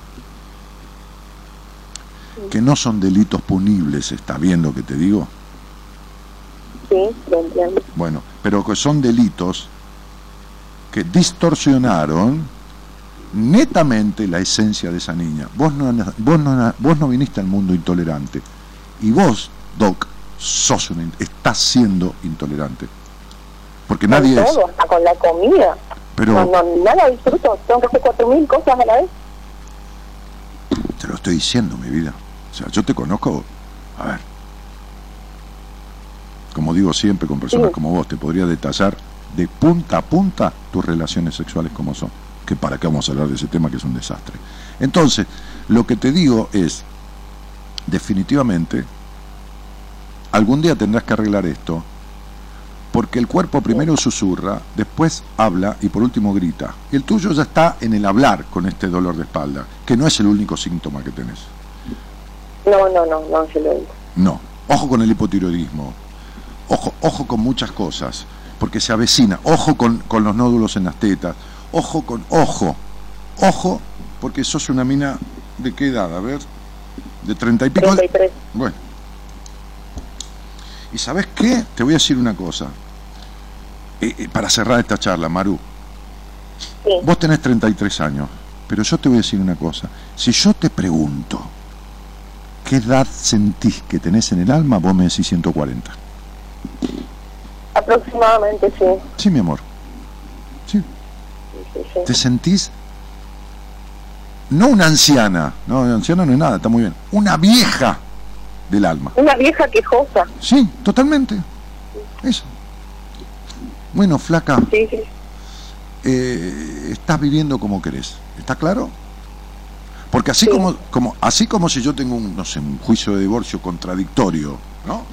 Este, ponele, ponele, llamale H.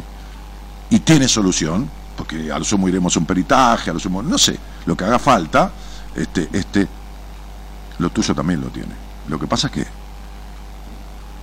para lograr un objetivo judicial hay que presentar una demanda, hacer el debido proceso, está bien los términos, ¿no, doctora? Este, Sí, sí. este macanudo. Y esto es lo mismo. Perfecto. Acordate esto. Sí. Cuando uno no modifica nada en la vida, no sigue igual, está peor. ¿Se entiende? Sí. Ok. Cuando uno no modifica nada, no está igual, empeoró. Cuando uno no modifica la fiebre que tiene durante un mes, no está igual, está peor, porque la infección que ocasiona esa fiebre se lo está comiendo. ¿Está claro, no? Sí. Es decir, que esto solo no va a mejorar, va a empeorar. ¿Se entiende? Sí, perfectamente. Muy bien, de eso se trata. Así que Maru, gracias por la confianza, bienvenida al programa y espero, te, te sugeriría, te sugeriría, si vos querés, escucharte esta charla grabada, tranquila, ¿entendés? Tranquila, escucharla, escucharla. Mañana, pasado. Perfecto. Muchas gracias, Daniel. De nada, princesa, chao, chao, doc. Te invitamos a viajar con nosotros con un destino en común. Descubrir lo que te está haciendo mal. De 0 a 2, Buenas Compañías, con Daniel Martínez. Siempre soñé con tener angina en mi cama. Y me dijo hasta mañana. Quise tener una bici que me. Marianita, vos nunca viniste a un seminario. Vos fuiste a Paraná en el 2007 a un taller de tres horas. Y un taller de tres horas al lado de un seminario es lo mismo que, qué sé yo, que un vaso de agua al lado de una copa de champán. Es decir, es excelente. Yo he hecho talleres en diferentes lugares del país y sirve, pero no alcanza de nada. ¿Entendés? Puede explicar algunas cosas. Un seminario explica y tramita y transforma algunas otras, pero tampoco todo, porque quedan cosas por ver, ¿entendés? Entonces, digo, este. En, e- en- en ese momento lo pude cambiar, pero hoy vivo otras cosas. No, querida, no, vos, vos no transformaste nada de tu vida, Mariana. Vos seguís dando vueltas, con todo cariño, te digo, seguís dando vueltas como una calecita alrededor de lo mismo. Eh, Dani, necesito una consulta, soy de La Rioja, pero me gustaría ir a verte. ¿Cómo hago? ¿Y para qué querés venir a verme? Para no venir nunca, Laura. Vos si querés venir a verte, tomate un avión, tomate un micro, tomate un tren y vení a verme, pero ¿no te, ¿no te parece más fácil y no complicándote la vida sentarte frente a la computadora en, en, en videoconferencia de Facebook o, Skype o, o- o del WhatsApp eh, con el teléfono y hablamos ahí y nos vemos la cara en vez de venir desde la Río? Ahora, a ver, es tu plata, flaca, si vos querés tomarte un avión. Hay gente que me- un día se apareció una mujer y, me dijo, le digo, ¿dónde sos de Perú? Le digo, "Ah, hace mucho vivís en Argentina. No, no, vine de Perú. Le digo, ah, ¿viniste a pasear? No, vine a la entrevista. Me quedo el fin de semana, te vine a ver y me voy. Vino el viernes, me vio el viernes y se iba el domingo para Perú de vuelta. Y vino un seminario después, y se vino desde Perú, que fue el primer seminario que hicimos hace seis años. Este, eh, me acuerdo como si fuera hoy.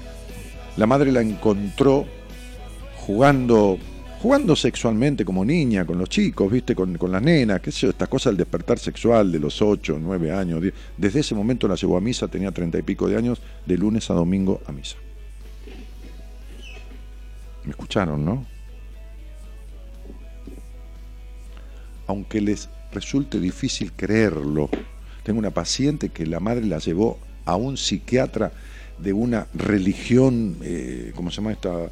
Cristiana evangélica, eh, eh, que el psiquiatra le, hicieron una curación con, con- con- humos y, y inciensos y qué sé yo para exorcizarla, porque había tenido juegos sexuales en, en la pubertad con otro chico, con una nena, qué sé yo, qué, a los 10 años, 11 años, le hicieron un, ritual de exorcización. Dios santo, es una mujer de treinta y pico de años, no fue en el año 1840.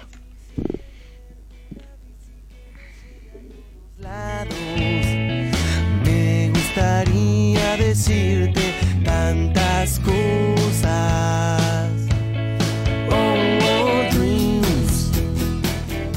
No, Mónica Delgado, vos no podés decir que parece fibromialgia, porque parece fibromialgia tiene que con los médicos, pero la fibromialgia tiene que ver con dolores en las fibras, en las fibras familiares, ¿entendés? La fibromialgia es jodida y, y hay que pararla o, remitirla, pero hay que, hay, que, hay que darle la vuelta a eso, ¿me entendés? O sea, bueno, puedes decir, no encuentran nada a la causa los médicos del dolor de espalda, parece, fib- ¿cómo parece fibromialgia? Parece. Dani, sufro de, hiper- de hipertiroidismo. sí. Bueno, este, tampoco puedo responder todo esto yo, chicos, acá y al toque. Y de- Eh, Eliana Cabo dice, somos cómplices. Es verdad, tengo dos hijas y hoy ya separada. Este, sí, pero no, no quiere decir que porque esté separada eh, es mejor los padres separados y, y- y en bienestar que juntos para la mierda. ¿eh? Eh, sí.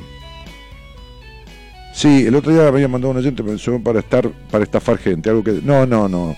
Este, la, la, la chica esa estaba, eh, como, como diríamos, difamando ese grupo. Ese grupo no utiliza mi nombre, son oyentes, eh, hablan del respeto, de todo lo demás, y yo sé de quién se trata, y el señor productor verificó todo eso también, y no, esta piba se metió en ese grupo, le echaron a la mierda, va a saber por qué, y, y quiso este, tomar revancha de eso denostando, ¿eh? Así que no, no fue así. Es más, la sacamos, creo. Este. eh,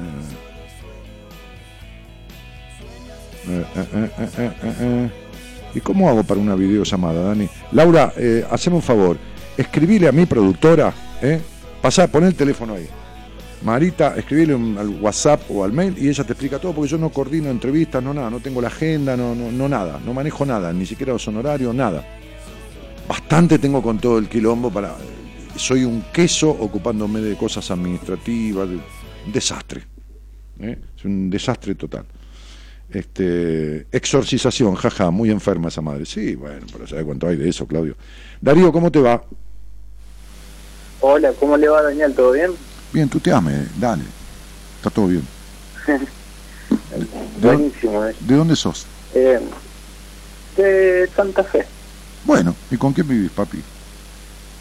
Solo. Por bien. ahora solo. Hasta, hasta que consiga una novia, ¿viste? Bueno, Sí. Bueno, este, ¿y, y a qué te dedicas? ¿Laburás? Hace unos años ya que vivo solo, pero bueno, ¿qué va a ser? ¿Y a qué te dedicas? ¿Laburás?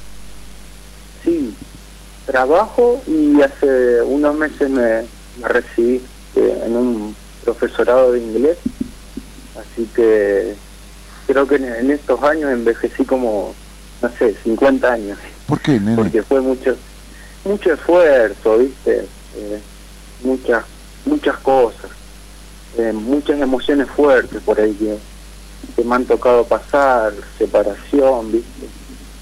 Em, alejamiento de mi familia también. Ajá. Y sí, viste, es como que mm, o en un- empecé como una etapa en donde sufro mucho de soledad, Ajá. eh, tremendamente. Sí, sí. Tengo mi hijo, gracias a Dios que, que él me quiere mucho y bueno, yo también. Eh, y él es como todo para mí, viste, así que mm, todo lo que hago lo hago por él, es así. ¿Y entonces? ¿Qué Sí, te- yo en realidad eh, eh, me comunicaba por- con vos porque tuve unos sueños recurrentes, habíamos hablado por Instagram. Ah, mira. Y que a mí, sí, hace unas semanas, sí, unas semanas habíamos hablado. Y bueno, te había comentado de que en estos sueños eran malísimos porque te lo voy a comentar, ya fue, es, es así. Em, ya estamos acá. El tema es que yo soñaba que mataba un montón de gente que no conocía, ¿viste? Y para mí era horrible, me, me despertaba y no podía dormirme más. Eh, soñaba eso, ¿viste? Y a todo eso me daba vuelta a ponerle en el sueño y veía que estaba mi hijo. En el sueño, ¿no? Para mí era muy malo soñar eso, es muy malo. me- me hace sentir mal, ¿viste? Ajá. Eh, ¿Por qué, por qué, que por qué te separaste? ¿Cuánto hace que soñás eso? sueño, soñé eso como en el transcurso de un mes, como tres veces. Eran personas que yo no conocía, nunca vi en mi vida, pero el lugar era la casa donde yo me crié. Sí, claro, porque es una son- casa, las personas no son conocidas. La, espera, las personas no son conocidas porque son tu padre y tu madre. mira vos, Ahora bien, el punto es, ¿por qué te separaste de tu familia? Bueno, mira, todo empezó hace unos cinco años que mi mujer me dejó por otro muchacho y, a- y ahí empezó todo a decaer mi vida En- entero, ¿viste? O sea, así como un dominó. Empezó a decaer, decaer. Eh, y me empecé a alejar de mi familia.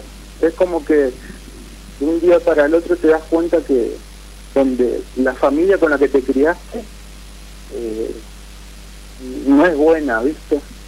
Entonces, eh, ¿Y por sí, qué? ¿Y por qué? ¿Y, por qué? Por ejemplo, yo, ¿por qué? Sí, Por muchas desilusiones, muchos... sí, sí, pero vos vivís decepciones de que tenés uso de razón, de tu familia y de todo el mundo. Sí, sí, por eso, de todo el mundo, Mm. de todo, de... Tengo un solo amigo, imagínate. No, un- de lo que me imagino, tengo- de lo que me imagino es lo siguiente. ¿De dónde es que sos campeón de, de Rosario o de Santa Fe? de Santa Fe. Ajá. Bueno, de lo que me imagino es lo siguiente. Si vos tomás la ruta para el lado del Rosario de contramano, no es que todos los que vienen de frente llegan tarde, es que vos estás al revés. Entonces, si tu vida es una decepción constante, vos tenés un problema. Te voy a decir algo con respecto a las mujeres.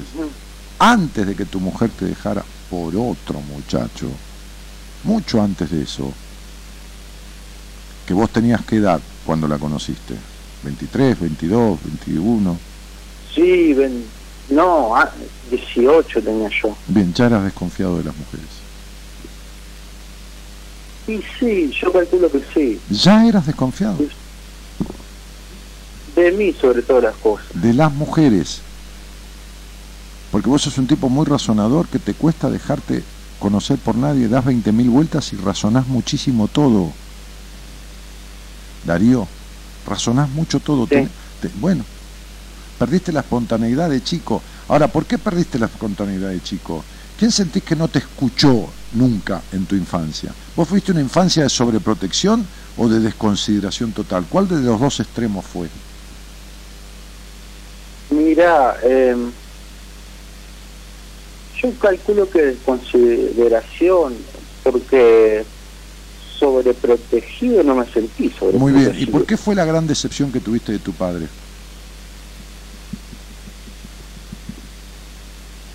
Y yo en el momento cuando era chico no, no me daba cuenta, ¿viste? No importa. ¿Cuándo te diste eran, cuenta? Eran los únicos padres que yo tenía, pero por ejemplo... No, mi- de tu padre. ¿Cuál fue la gran decepción que Sí, tuviste? sí. Sí, eh, yo sentía que, que mi viejo podría haber hecho más de lo que hizo por nosotros en la ¿Por, qué- vida. ¿Por qué? Porque, por ejemplo, yo eh, me, me crié en un pueblito donde no, ten- no tenías acceso a, los- a estudiar, a, a, a- llegar a cosas que en una ciudad sí podés, ¿no? Ajá. Eh, a mí me hubiera gustado siempre ser profesor, ¿viste? Entonces era como que yo me, me quedé con esa bronca siempre de decir, ¿cómo no te fuiste a otro lugar? ¿Y por qué se tendría que haber ido? ¿Cómo? ¿Por qué se tendría que haber ido? Si él estaba bien ahí. Bueno, no, no estaba bien, porque a él lo habían echado del trabajo Ajá. y empezó a trabajar de, ¿cómo se dice? De cosas De changa. de día al día. De changa. justamente. Ok, y, Sí, sí, y sí. si tu papá trabajaba de changa porque no tenía ningún oficio ni ningún lugar, ¿a qué crees que fuera la gran ciudad? ¿No pensás que le daba miedo? ¿Vos sabés cómo criaron a tu padre?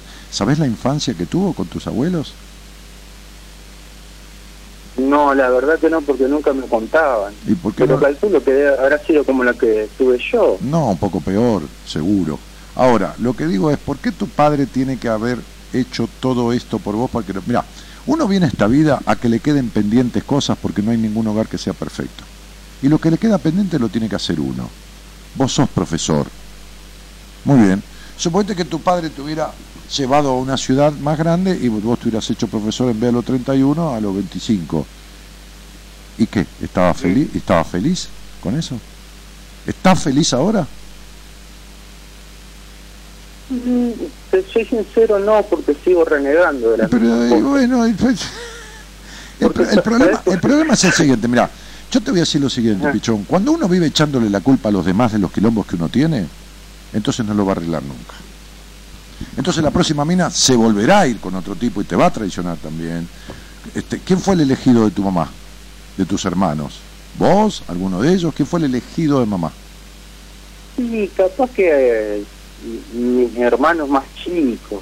Bueno, ahí tenés la traición de la primera mujer de tu vida, que no está sanada, que eligió a otro, tu papá te traicionó porque no te llevó a la gran ciudad a estudiar, tu mamá te traicionó porque eligió a otro y no vos, y entonces vos te sentís la víctima del mundo entero, todos te cagaron a vos. No, la verdad que no, flaco, no. Tus viejos hicieron lo que pudieron, cumplieron con cierta obligación, que es limpiarte el culo, darte de comer y mandarte a un colegio. Lo demás lo tenés que hacer vos. Lo demás, lo, sí, mandate, Sí, sí. y lo demás lo tenés que hacer vos. Y si es sí, sí, entonces no puedes tener la decepción de tu padre porque no te llevó a la ciudad y no te... Tienes una, una cuestión de... Parecería que si yo te pregunto quién sos y qué querés, vos no tenés ni idea. No tenés idea. Es como una... Eh, eh, sí, en realidad sé quién soy, pero no me animo a hacerlo. Va, Eso es. es lo mismo. Ahora, si vos sabés quién sos y no te animás a hacerlo, ¿cómo, cómo, ¿cómo podés constatar que ese que sabés quién sos es? Que vos cuando vas a comer, cuando vas a comer si hay una comida nueva, ya con mirarla sabés si te gusta o no, sin probarla. No, es que yo, yo, o sea, a ver, te explico. Sí, explícame. Em, si vos me preguntás, yo soy artista, es así. Pero yo trabajo eh, arregla- arreglando locomotores del, del ferrocarril. Está bien, O sea, sí. nada que ver, como vos dijiste, si vos vas para, Che, pero, para un lado de la ruta. pero eso es un arte. ¿eh? Arreglar locomotora del ferrocarril es, un arte. Es lo mismo que me pidas a mí que mande un cohete a la luna. No tengo ni de prender un fósforo. Entonces, es un arte. Sí, pero a mí no me gusta. Yo yo me levanto todos los días a las 5 de la mañana. Pero yo ya hablé con vos, trabajo. Yo ya hablé con vos. Hablamos una vez, ¿sí? ¿Y, y- y- y por Sí, qué? yo en realidad te hablaba por el, por el, lo de, Lo del sueño. Ese. pero si seguís manejando locomotora, no tenés los huevos llenos ya de repetir siempre lo mismo. ¿Entendés que tu vida es una vuelta? Y no una vuelta en tren. Es una vuelta en calecita. Y no te salís de ahí. Si querés ser artista, si querés profesor de si querés porque no echás de dejar la culpa al coso, te crecen los huevos un poco, te agarrás las bolas, te las metes en el bidé con hielo para que se te enfríen y sientas los huevos y tomes decisiones. Y dejás la locomotora y la concha de su madre. Aparte, mirá cómo le estás cagando la vida a ese hijo. Mi hijo es todo para mí. Y yo le doy todo a él. Se lo estás facturando. Esta energía de que todo lo haces por tu hijo, te- lo queda debiendo el pibe. Porque se le implica la, la cuestión de que el padre deja la vida por él. Es decir, no vivís por culpa de tu hijo. Entonces estás haciendo, Bueno, Estás- ahí estoy por estás tomar una decisión. estás haciendo cualquier cagada. Todavía ya lo hablamos y vos seguís en la misma cantinela. ¿Entendés, Darío? El sueño significa matar a tu padre y a tu madre. Pero no matar a tu padre y a tu madre a eso, el padre y a la madre. No matar partes tuyas que son iguales que las de tu padre, de las que te quejas de tu padre y de tu madre. Es decir, no te elegís como no te eligió tu madre y te dejás de lado no haciendo por vos lo que te quejas que tu padre no hizo por vos. ¿Entendés? Tu padre te tendría que haber llevado. Y bueno, vos haces lo mismo. Vos no te llevás a vos mismo al lugar que querés. Como tu papá, te quedás arreglando locomotora y tu papá hacía changa, te quedás haciendo lo que, ¿entendés? Lo que vos no querés hacer y no querés que tu padre haya hecho. Entonces, loco, te estás quejando de los demás de lo mismo que vos haces. Los sueños son, ese sueño es matar partes de uno que ya se tienen que terminar y que están formando parte de lo mismo que te quejas de tu papá y tu mamá. ¿Lo entendiste? Sí. Entonces vos estás por tomar una decisión, ¿sabés cuánto tiempo hace? No, en tres, cuatro meses. Y tomala de una vez, hermano. Sí. Si cuando comes Sí, vos... yo estaba, estaba, estaba, estaba esperando a recibirme, Sí. ¿Y eh, hice un esfuerzo gigantesco Pero y me está- recibí. me, me alegro mucho, Y- pero si vos no querés ser profesor de inglés tampoco.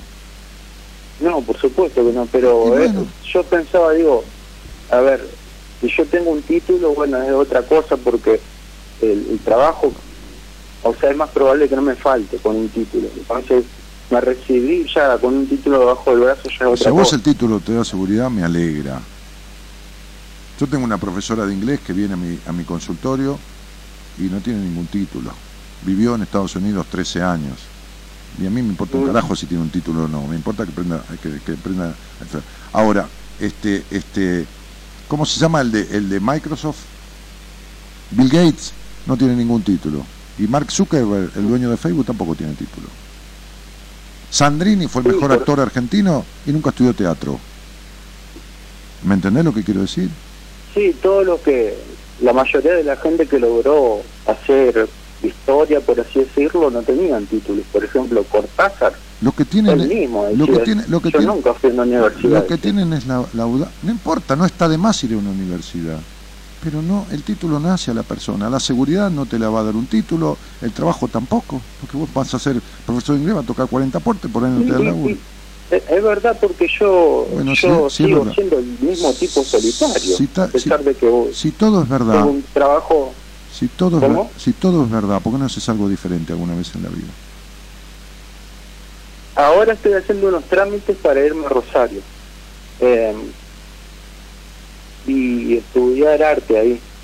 Así que Anda a Eh, trabajar. eso- anda- de qué- de qué- si vos pudieras hacer lo que sea de artista, ¿qué harías? ¿Qué actividad artística harías? yo, mira, lo que estoy haciendo ahora, estoy escribiendo un libro eh, gráfico. No, el- de no, hecho, el año pasado... Para vos, me dijiste que, para vos me dijiste que eras artista, no escritor. Hermano, te dispersás, pones el culo en 40 sillas. ¿Me puede contestar qué harías si pudieras hacer algo artístico? ¿Qué harías? Si yo no tendría que ir a trabajar mañana, estaría haciendo eso. Estaría eh, haciendo una novela gráfica que, que vengo haciendo desde octubre del año ¿Qué pasado. es una, No, nove- desde- qué es una novela gráfica, Darío? es un, es un cómic. Un cómic.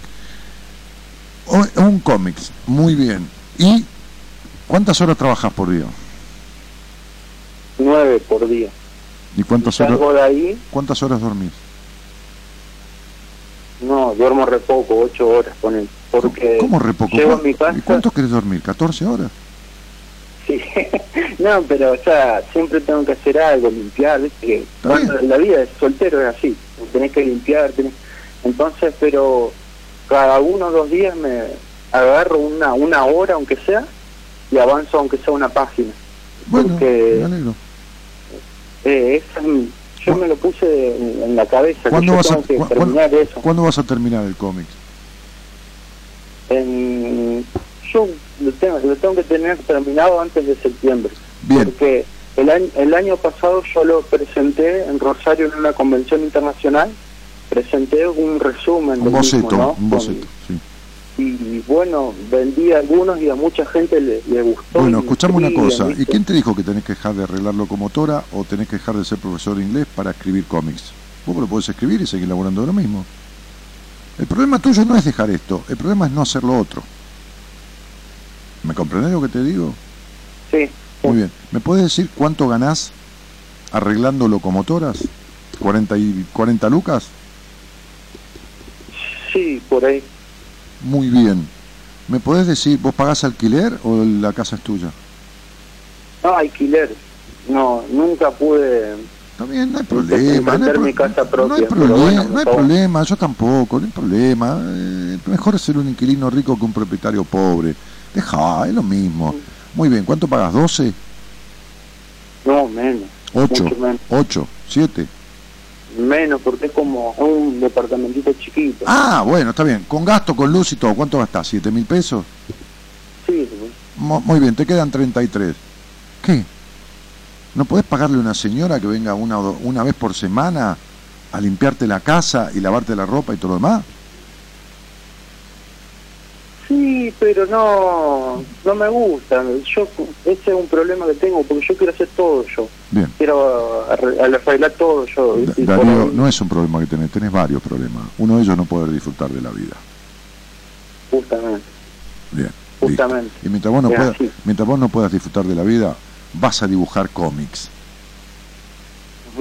pero no te vas a reír un carajo. Vas a hacer reír a los demás, pero no vivís, ni te divertís, ni disfrutás vos, hasta que no aprendas esto. Entonces, si vos te tenés 33 lucas por mes, o sea, una luca 100 por día, de lunes a domingo, y vivís solo y no podés disfrutar de sentarte, tomarte una copa de vino, un champán con un amigo, tenés un solo amigo con el cual no haces un carajo y no te producís situaciones de disfrute, te estás castigando. Es como poner los huevos adentro de una morsa y apretarla. ¿Me entendés?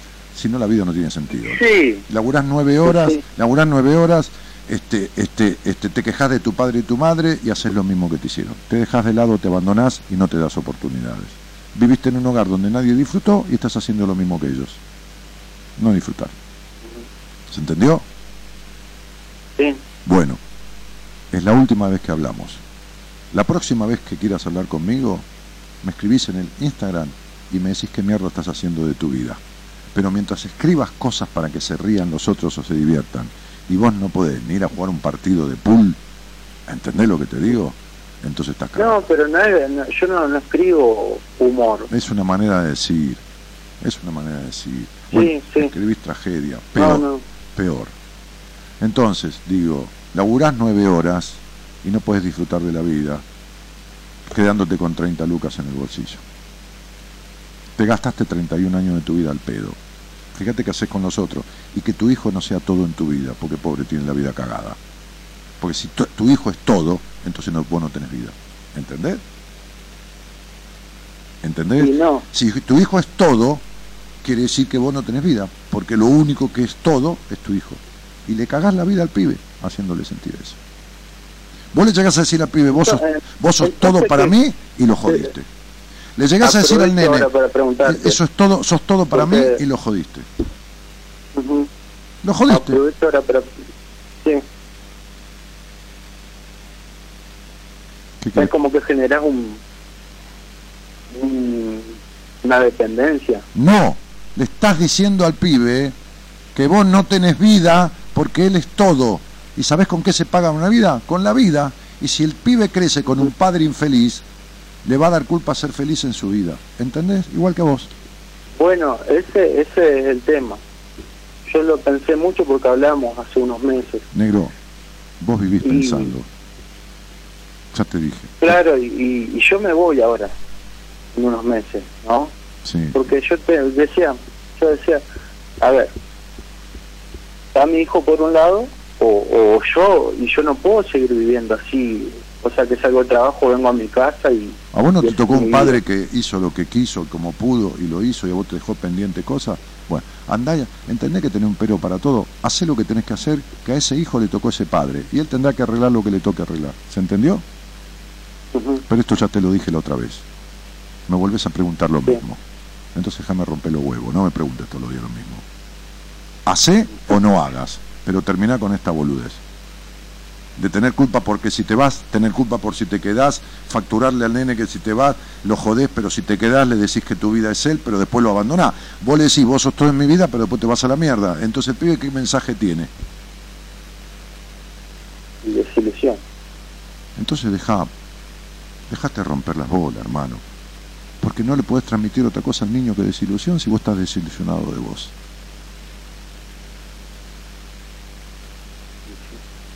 Entonces, construite una vida. Y la vida no tiene que ver con otra cosa que con trabajar para ganarse un mango y disfrutarla. ¿Sabes por qué? Porque un día estás arreglando la locomotora y de pedo arrancó mal y te pasó por encima y se acabó la historia tuya. Entonces, deja de dar vueltas y viví, hermano. Y no me, no me llames más acá. Hasta que en Instagram no me digas que te fuiste, que esto, que lo otro y que la puta madre que lo parió. De una vez por todas, ¿entendiste? Sí, nada, es que vos me dijiste que te llames. ¡No! Yo te dije que me llames por el sueño, pero vos me rompés la bola con lo mismo de siempre. Es decir, es hora, es no. hora de matar esta cuestión. No, me contaste el sueño, te pregunté qué hacías y me dijiste que había dejado, bueno, que estabas ¿para qué mal. preguntar? No, yo no te pregunté nada. Vos me dijiste que tu mujer te había dejado. Te dije con quién vivías. Ahora Yo, yo solo. te quería comentar el sueño. Hasta- Vos me dijiste ahí tu vida y bueno, No, te dije con quién vivís. o sea, Te tengo que preguntar. vivo solo. Te dije y bueno, Porque hasta que consiga una novia. Y ahí empezó el llanto de, de tu historia. ¿Entendés? Y digo, ¿qué le pasa a este Sí. tipo? ¿Qué le pasa a este tipo? Entonces volvemos a lo mismo de Bueno, siempre. Y sí, porque es mi vida. O sea, vos me preguntaste por mi vida bueno, esa es mi vida. Bueno, no, esa no es tu eso no. Esa no, es, que, bueno. esa no es tu vida. Eso es eso que estás viviendo. Pero no es tu vida porque no se arrima a lo que vos querés, Darío. ¿Entendés? Para nada, Daniel, para nada. Y para bueno, nada, pero entonces, pero, y, pero entonces hacelo, macho. Y si me voy ahora en unos meses. Vamos a ver. Eso lo quiero ver. Cuando te Bueno, vayas, te voy a mandar una, una foto cuando, no, cuando te cuando vayas, Hollywood. cuando te vayas, ¿Eh? sí, cuando te vayas, tengo un paciente que vino a un seminario, qué sé yo, y después terminó siendo un, un- un papel en una película norteamericana. Pero digo, cuando te y, y- y- y cuando te vayas, mandame una foto de donde te vas. El día que te vayas. ¿Entendés lo que te digo? Sí, sí. De, de, de Rosario, no de Hollywood. Acá, de Rosario, nomás, mirá que cerquita. No, ya sé, te digo jodiendo, pero, Bueno. sea, Bueno, yo me voy, yo no sé, que, a ver, una vez yo me fui también. Yo pensé que no me iba a encontrar nada, o sea, y me encontré con un montón de gente maravillosa. no. Y te, Cuando vos y te encontraste te- con, tan- tanta gente maravillosa que te volviste. Dijiste, no, esto es demasiado para mí. No, no, es que me tuve que volver por mi, mi trabajo, por eso. Pero, Vamos de vuelta, Darío. bueno, lo que yo iba escucha fue bien, cuando... esto, escuchá bien esto. Voy a cerrar la charla. Ajá. Toda tu puta vida tenés un pretexto para nunca hacer lo que decís que querés hacer. ¿Te queda claro? Si no volvés por el trabajo, si no volvés por, Sí, la concha la, si no volvés por la concha a la lora, es lo mismo. Toda tu puta vida tenés un justificativo para no vivir la vida que decís que querés. Entonces, Bueno, esta, entonces, esta es tu historia. Lo que yo pienso Es la historia. es que- acá, acá yace Darío, y no voy a decir el apellido, que vivió la vida dando vueltas al revés. esta es tu historia. ¿Entendés? Me voy, me voy porque termina el programa. Chao. Bueno, chao, chao. Te invitamos a viajar con nosotros con un destino en común. Descubrir lo que te está haciendo mal. De 0 a 2, Buenas Compañías, con Daniel Martínez.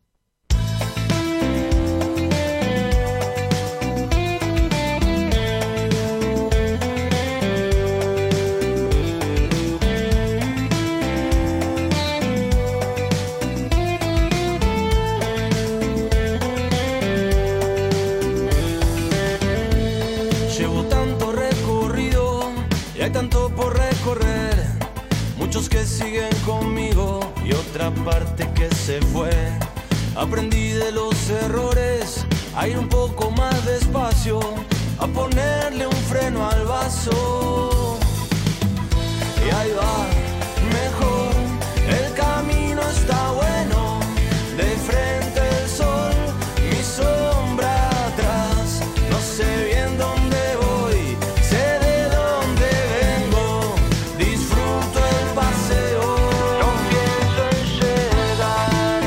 Claro. Se trata del paseo, no de dónde llegar.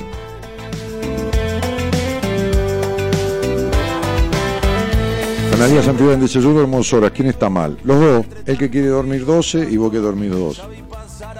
cuántos, nadie sabe cuántos son. A veces ando como quiero y otras tantas como puedo, pero voy libre y entero. ¡Pam! Y ahí va,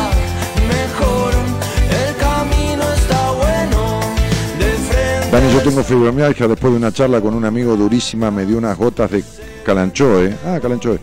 Y, ni sé si las gotitas o la charla mejoró mi vida y mi salud. Saludos de Tucumán, beso enorme. Y bueno, pero a cada uno le hace bien lo que le hace bien, ¿no? El calanchoe es una planta. Bueno, dale.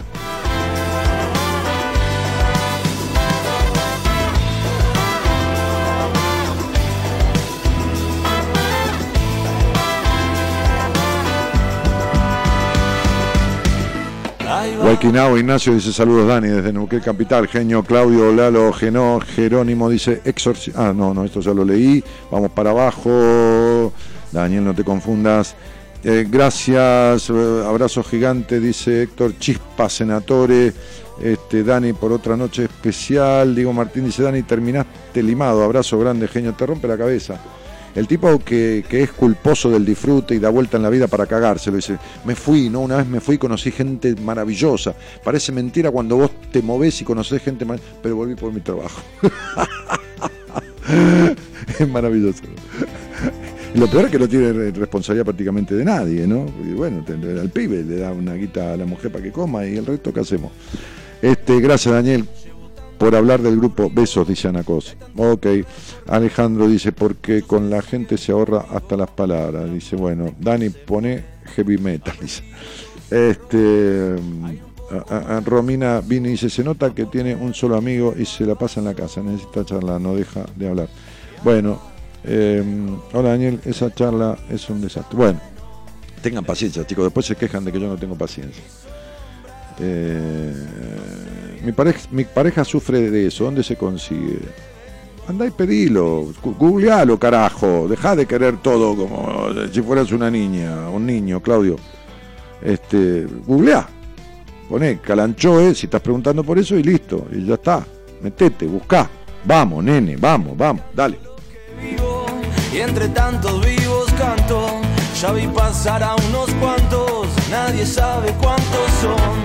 A veces ando como quiero y otras tantas como puedo, pero voy libre y entero.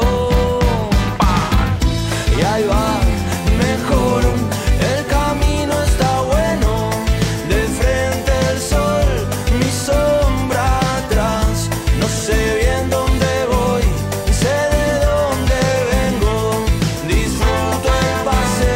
Necesito mucho hablar con vos, dice Gianni Rigoni.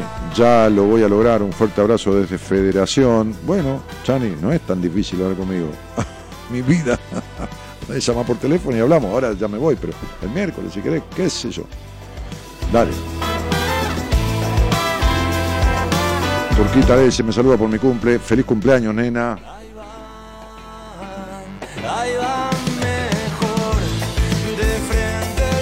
Tamara de Lima dice, me saludás por mi cumple, soy 26 añitos, Tami. Bueno, feliz cumple, cariño nena.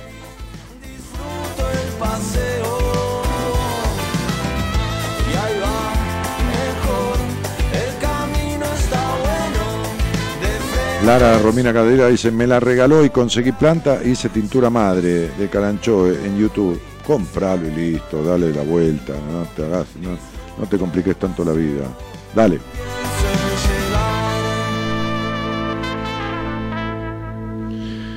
El señor Gerardo Subirana ha operado técnicamente y musicalizado este programa. Está poniendo un tema ya para cerrarlo, fíjate. Qué grande, es un grande. Qué pedazo, qué pedazo de muchacho. Cuando estoy mal, cuando estoy bien, soy yo quien decide mi vida. Y si quiero volver, solo habrá que empezar a creer. Búscame donde nace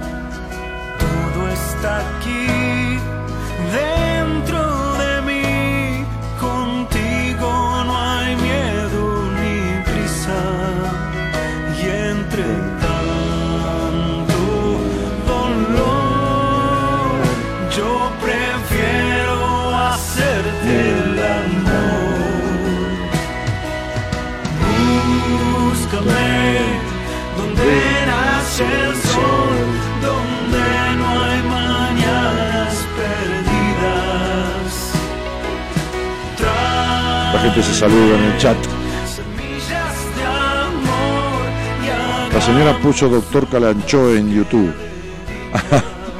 El Calancho en realidad refuerza las defensas, ¿no? Que, que- que- que- que tienen que ver con cáncer de útero, esto, lo otro, un montón de cosas, enfermedades auto- autoinmunes, ¿no? Como, como es la fibromialgia. Y bueno, hace un refuerzo de defensa, sirve también externamente. Este, hay tres o cuatro clases diferentes de Calancho. Eh, en fin, qué sé yo. Está bueno lo que te hace bien y, no todos los organismos son iguales y, este, y está bueno probar porque hay, hay medicación que hay que fijarse, por supuesto, natural o naturista, que, que si no hace bien no hace mal, pero hay otras que tienen sus efectos. ¿Estamos? Así que bueno, dale. Yo prefiero Hacerte el amor. Señor Gonzalo Comito en la producción.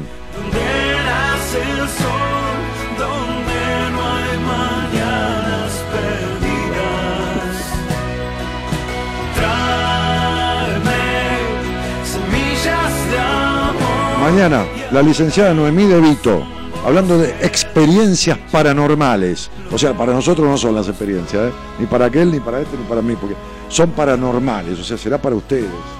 ¿No? ¿Quiere decir eso o quiere decir otra cosa? La, lic- la licenciada en psicología, experiencias paranormales, todo junto, ¿eh? paranormales. O sea, paralelo a lo normal. Buah, este programa es una experiencia paranormal. Yo vengo a hacer algo de eso también, digo, ¿no? Este, pero bueno, ¿qué vamos a hacer? Este, y el miércoles vuelvo yo. Aguántensela, ¿vieron? ¿Ustedes esperaban a otro? No, el miércoles vuelvo yo. ¿eh? Este. Y. ¿Qué más? Y nada más. Ah, ya dije todo, ¿no? Gaby viene sola, mi mujer, mi mujer vino el otro día con, con, con ¿estabas vos operando? ¿Estaba asustada? Y no, pero le toca el 30 sola, el 30 de enero. Ah, sí, pero no cambió el día, no quiso con Enrique, porque no, le pareció mal cambiarle el día a Enrique. Este, estuvo con Enrique, hicieron buen promedio de presencias, ¿eh? Este, y, Gabriela va a venir sola el 30. Y vamos a ver cómo anda, si la gente acompaña, si la gente está con ella en el programa, si hay y de vuelta, si hay rapport, si hay feeling, si hay devolución, entonces le vamos a dar dos programas por mes. Y si no, afuera Gabriela, te fuiste por los Visconti de la canción, ¿viste? ¿Eh? Te fuiste, andate, andate, dicen los Visconti, andate. Pero por eso te fuiste por los Visconti. andate, dice la canción, pero vos te fuiste por los Visconti. Bueno, este, Daniel, ¿qué pasó con el curso? No sé a qué curso te referís, negro. Este, ¿El curso de qué? De magia. Ah, de magia. No, dejé, aprendí muchos trucos y dejé porque el pibe, el, que me enseñaba, que venía a enseñarme, este, estuvo jodido de salud. Y cortó como un mes y medio, dos, después no me volvió a llamar y yo ya mm, tomé las señales, como quien dice, ¿no? Este, así que veo. Eh, genia total, Gaby. Bueno, ay, ¿qué pasa el 30 con Gaby? Yo sufro ansiedad y depresión. Bueno, pero esto hay que arreglarlo un poquitito. Si tenés depresión ya, ya eso no arreglás con gotitas naturales. ¿eh? Si estás deprimida hay alguna, pero depresión y ansiedad, bueno, tenés como una depresión reactiva, ¿no? Debes ser por ahí media agresiva también. Esto necesita un trabajo. Medicación, clarito, ¿eh? Un, un antidepresivo, un regulador del ánimo y terapia para trabajar los enojos, para trabajar este, las, tremendas contenciones que tenés de, falta de libertades, etcétera, ¿no? Así que bueno, nada, es eso. Muy bien, señoras, señores, yo la banco, una genia, dice Mariela Penso. Sí, es bancable, Gabriela, no te vas a creer que tampoco, wow, pero es, medianamente bancable. Entonces, hace 11 años que la banco, y me banca a mí también, ¿viste? Yo tampoco soy un tipo tan fácil. Este, no pongas esa cara, me, ¿eh? pedazo de soretón. vos, vos 10, ¿no? 10 años ya. No, ¿cómo 10? 6 y 4 allá. Más o menos, 10 años, sí. Va, este, me voy. Mi nombre es Daniel Jorge Martínez, el programa Buenas Compañías. Este, y esto sigue, hace 26 años y pico, así que qué sé yo, no sé hasta cuándo, pero sigue. Chao, buenas noches y gracias por estar.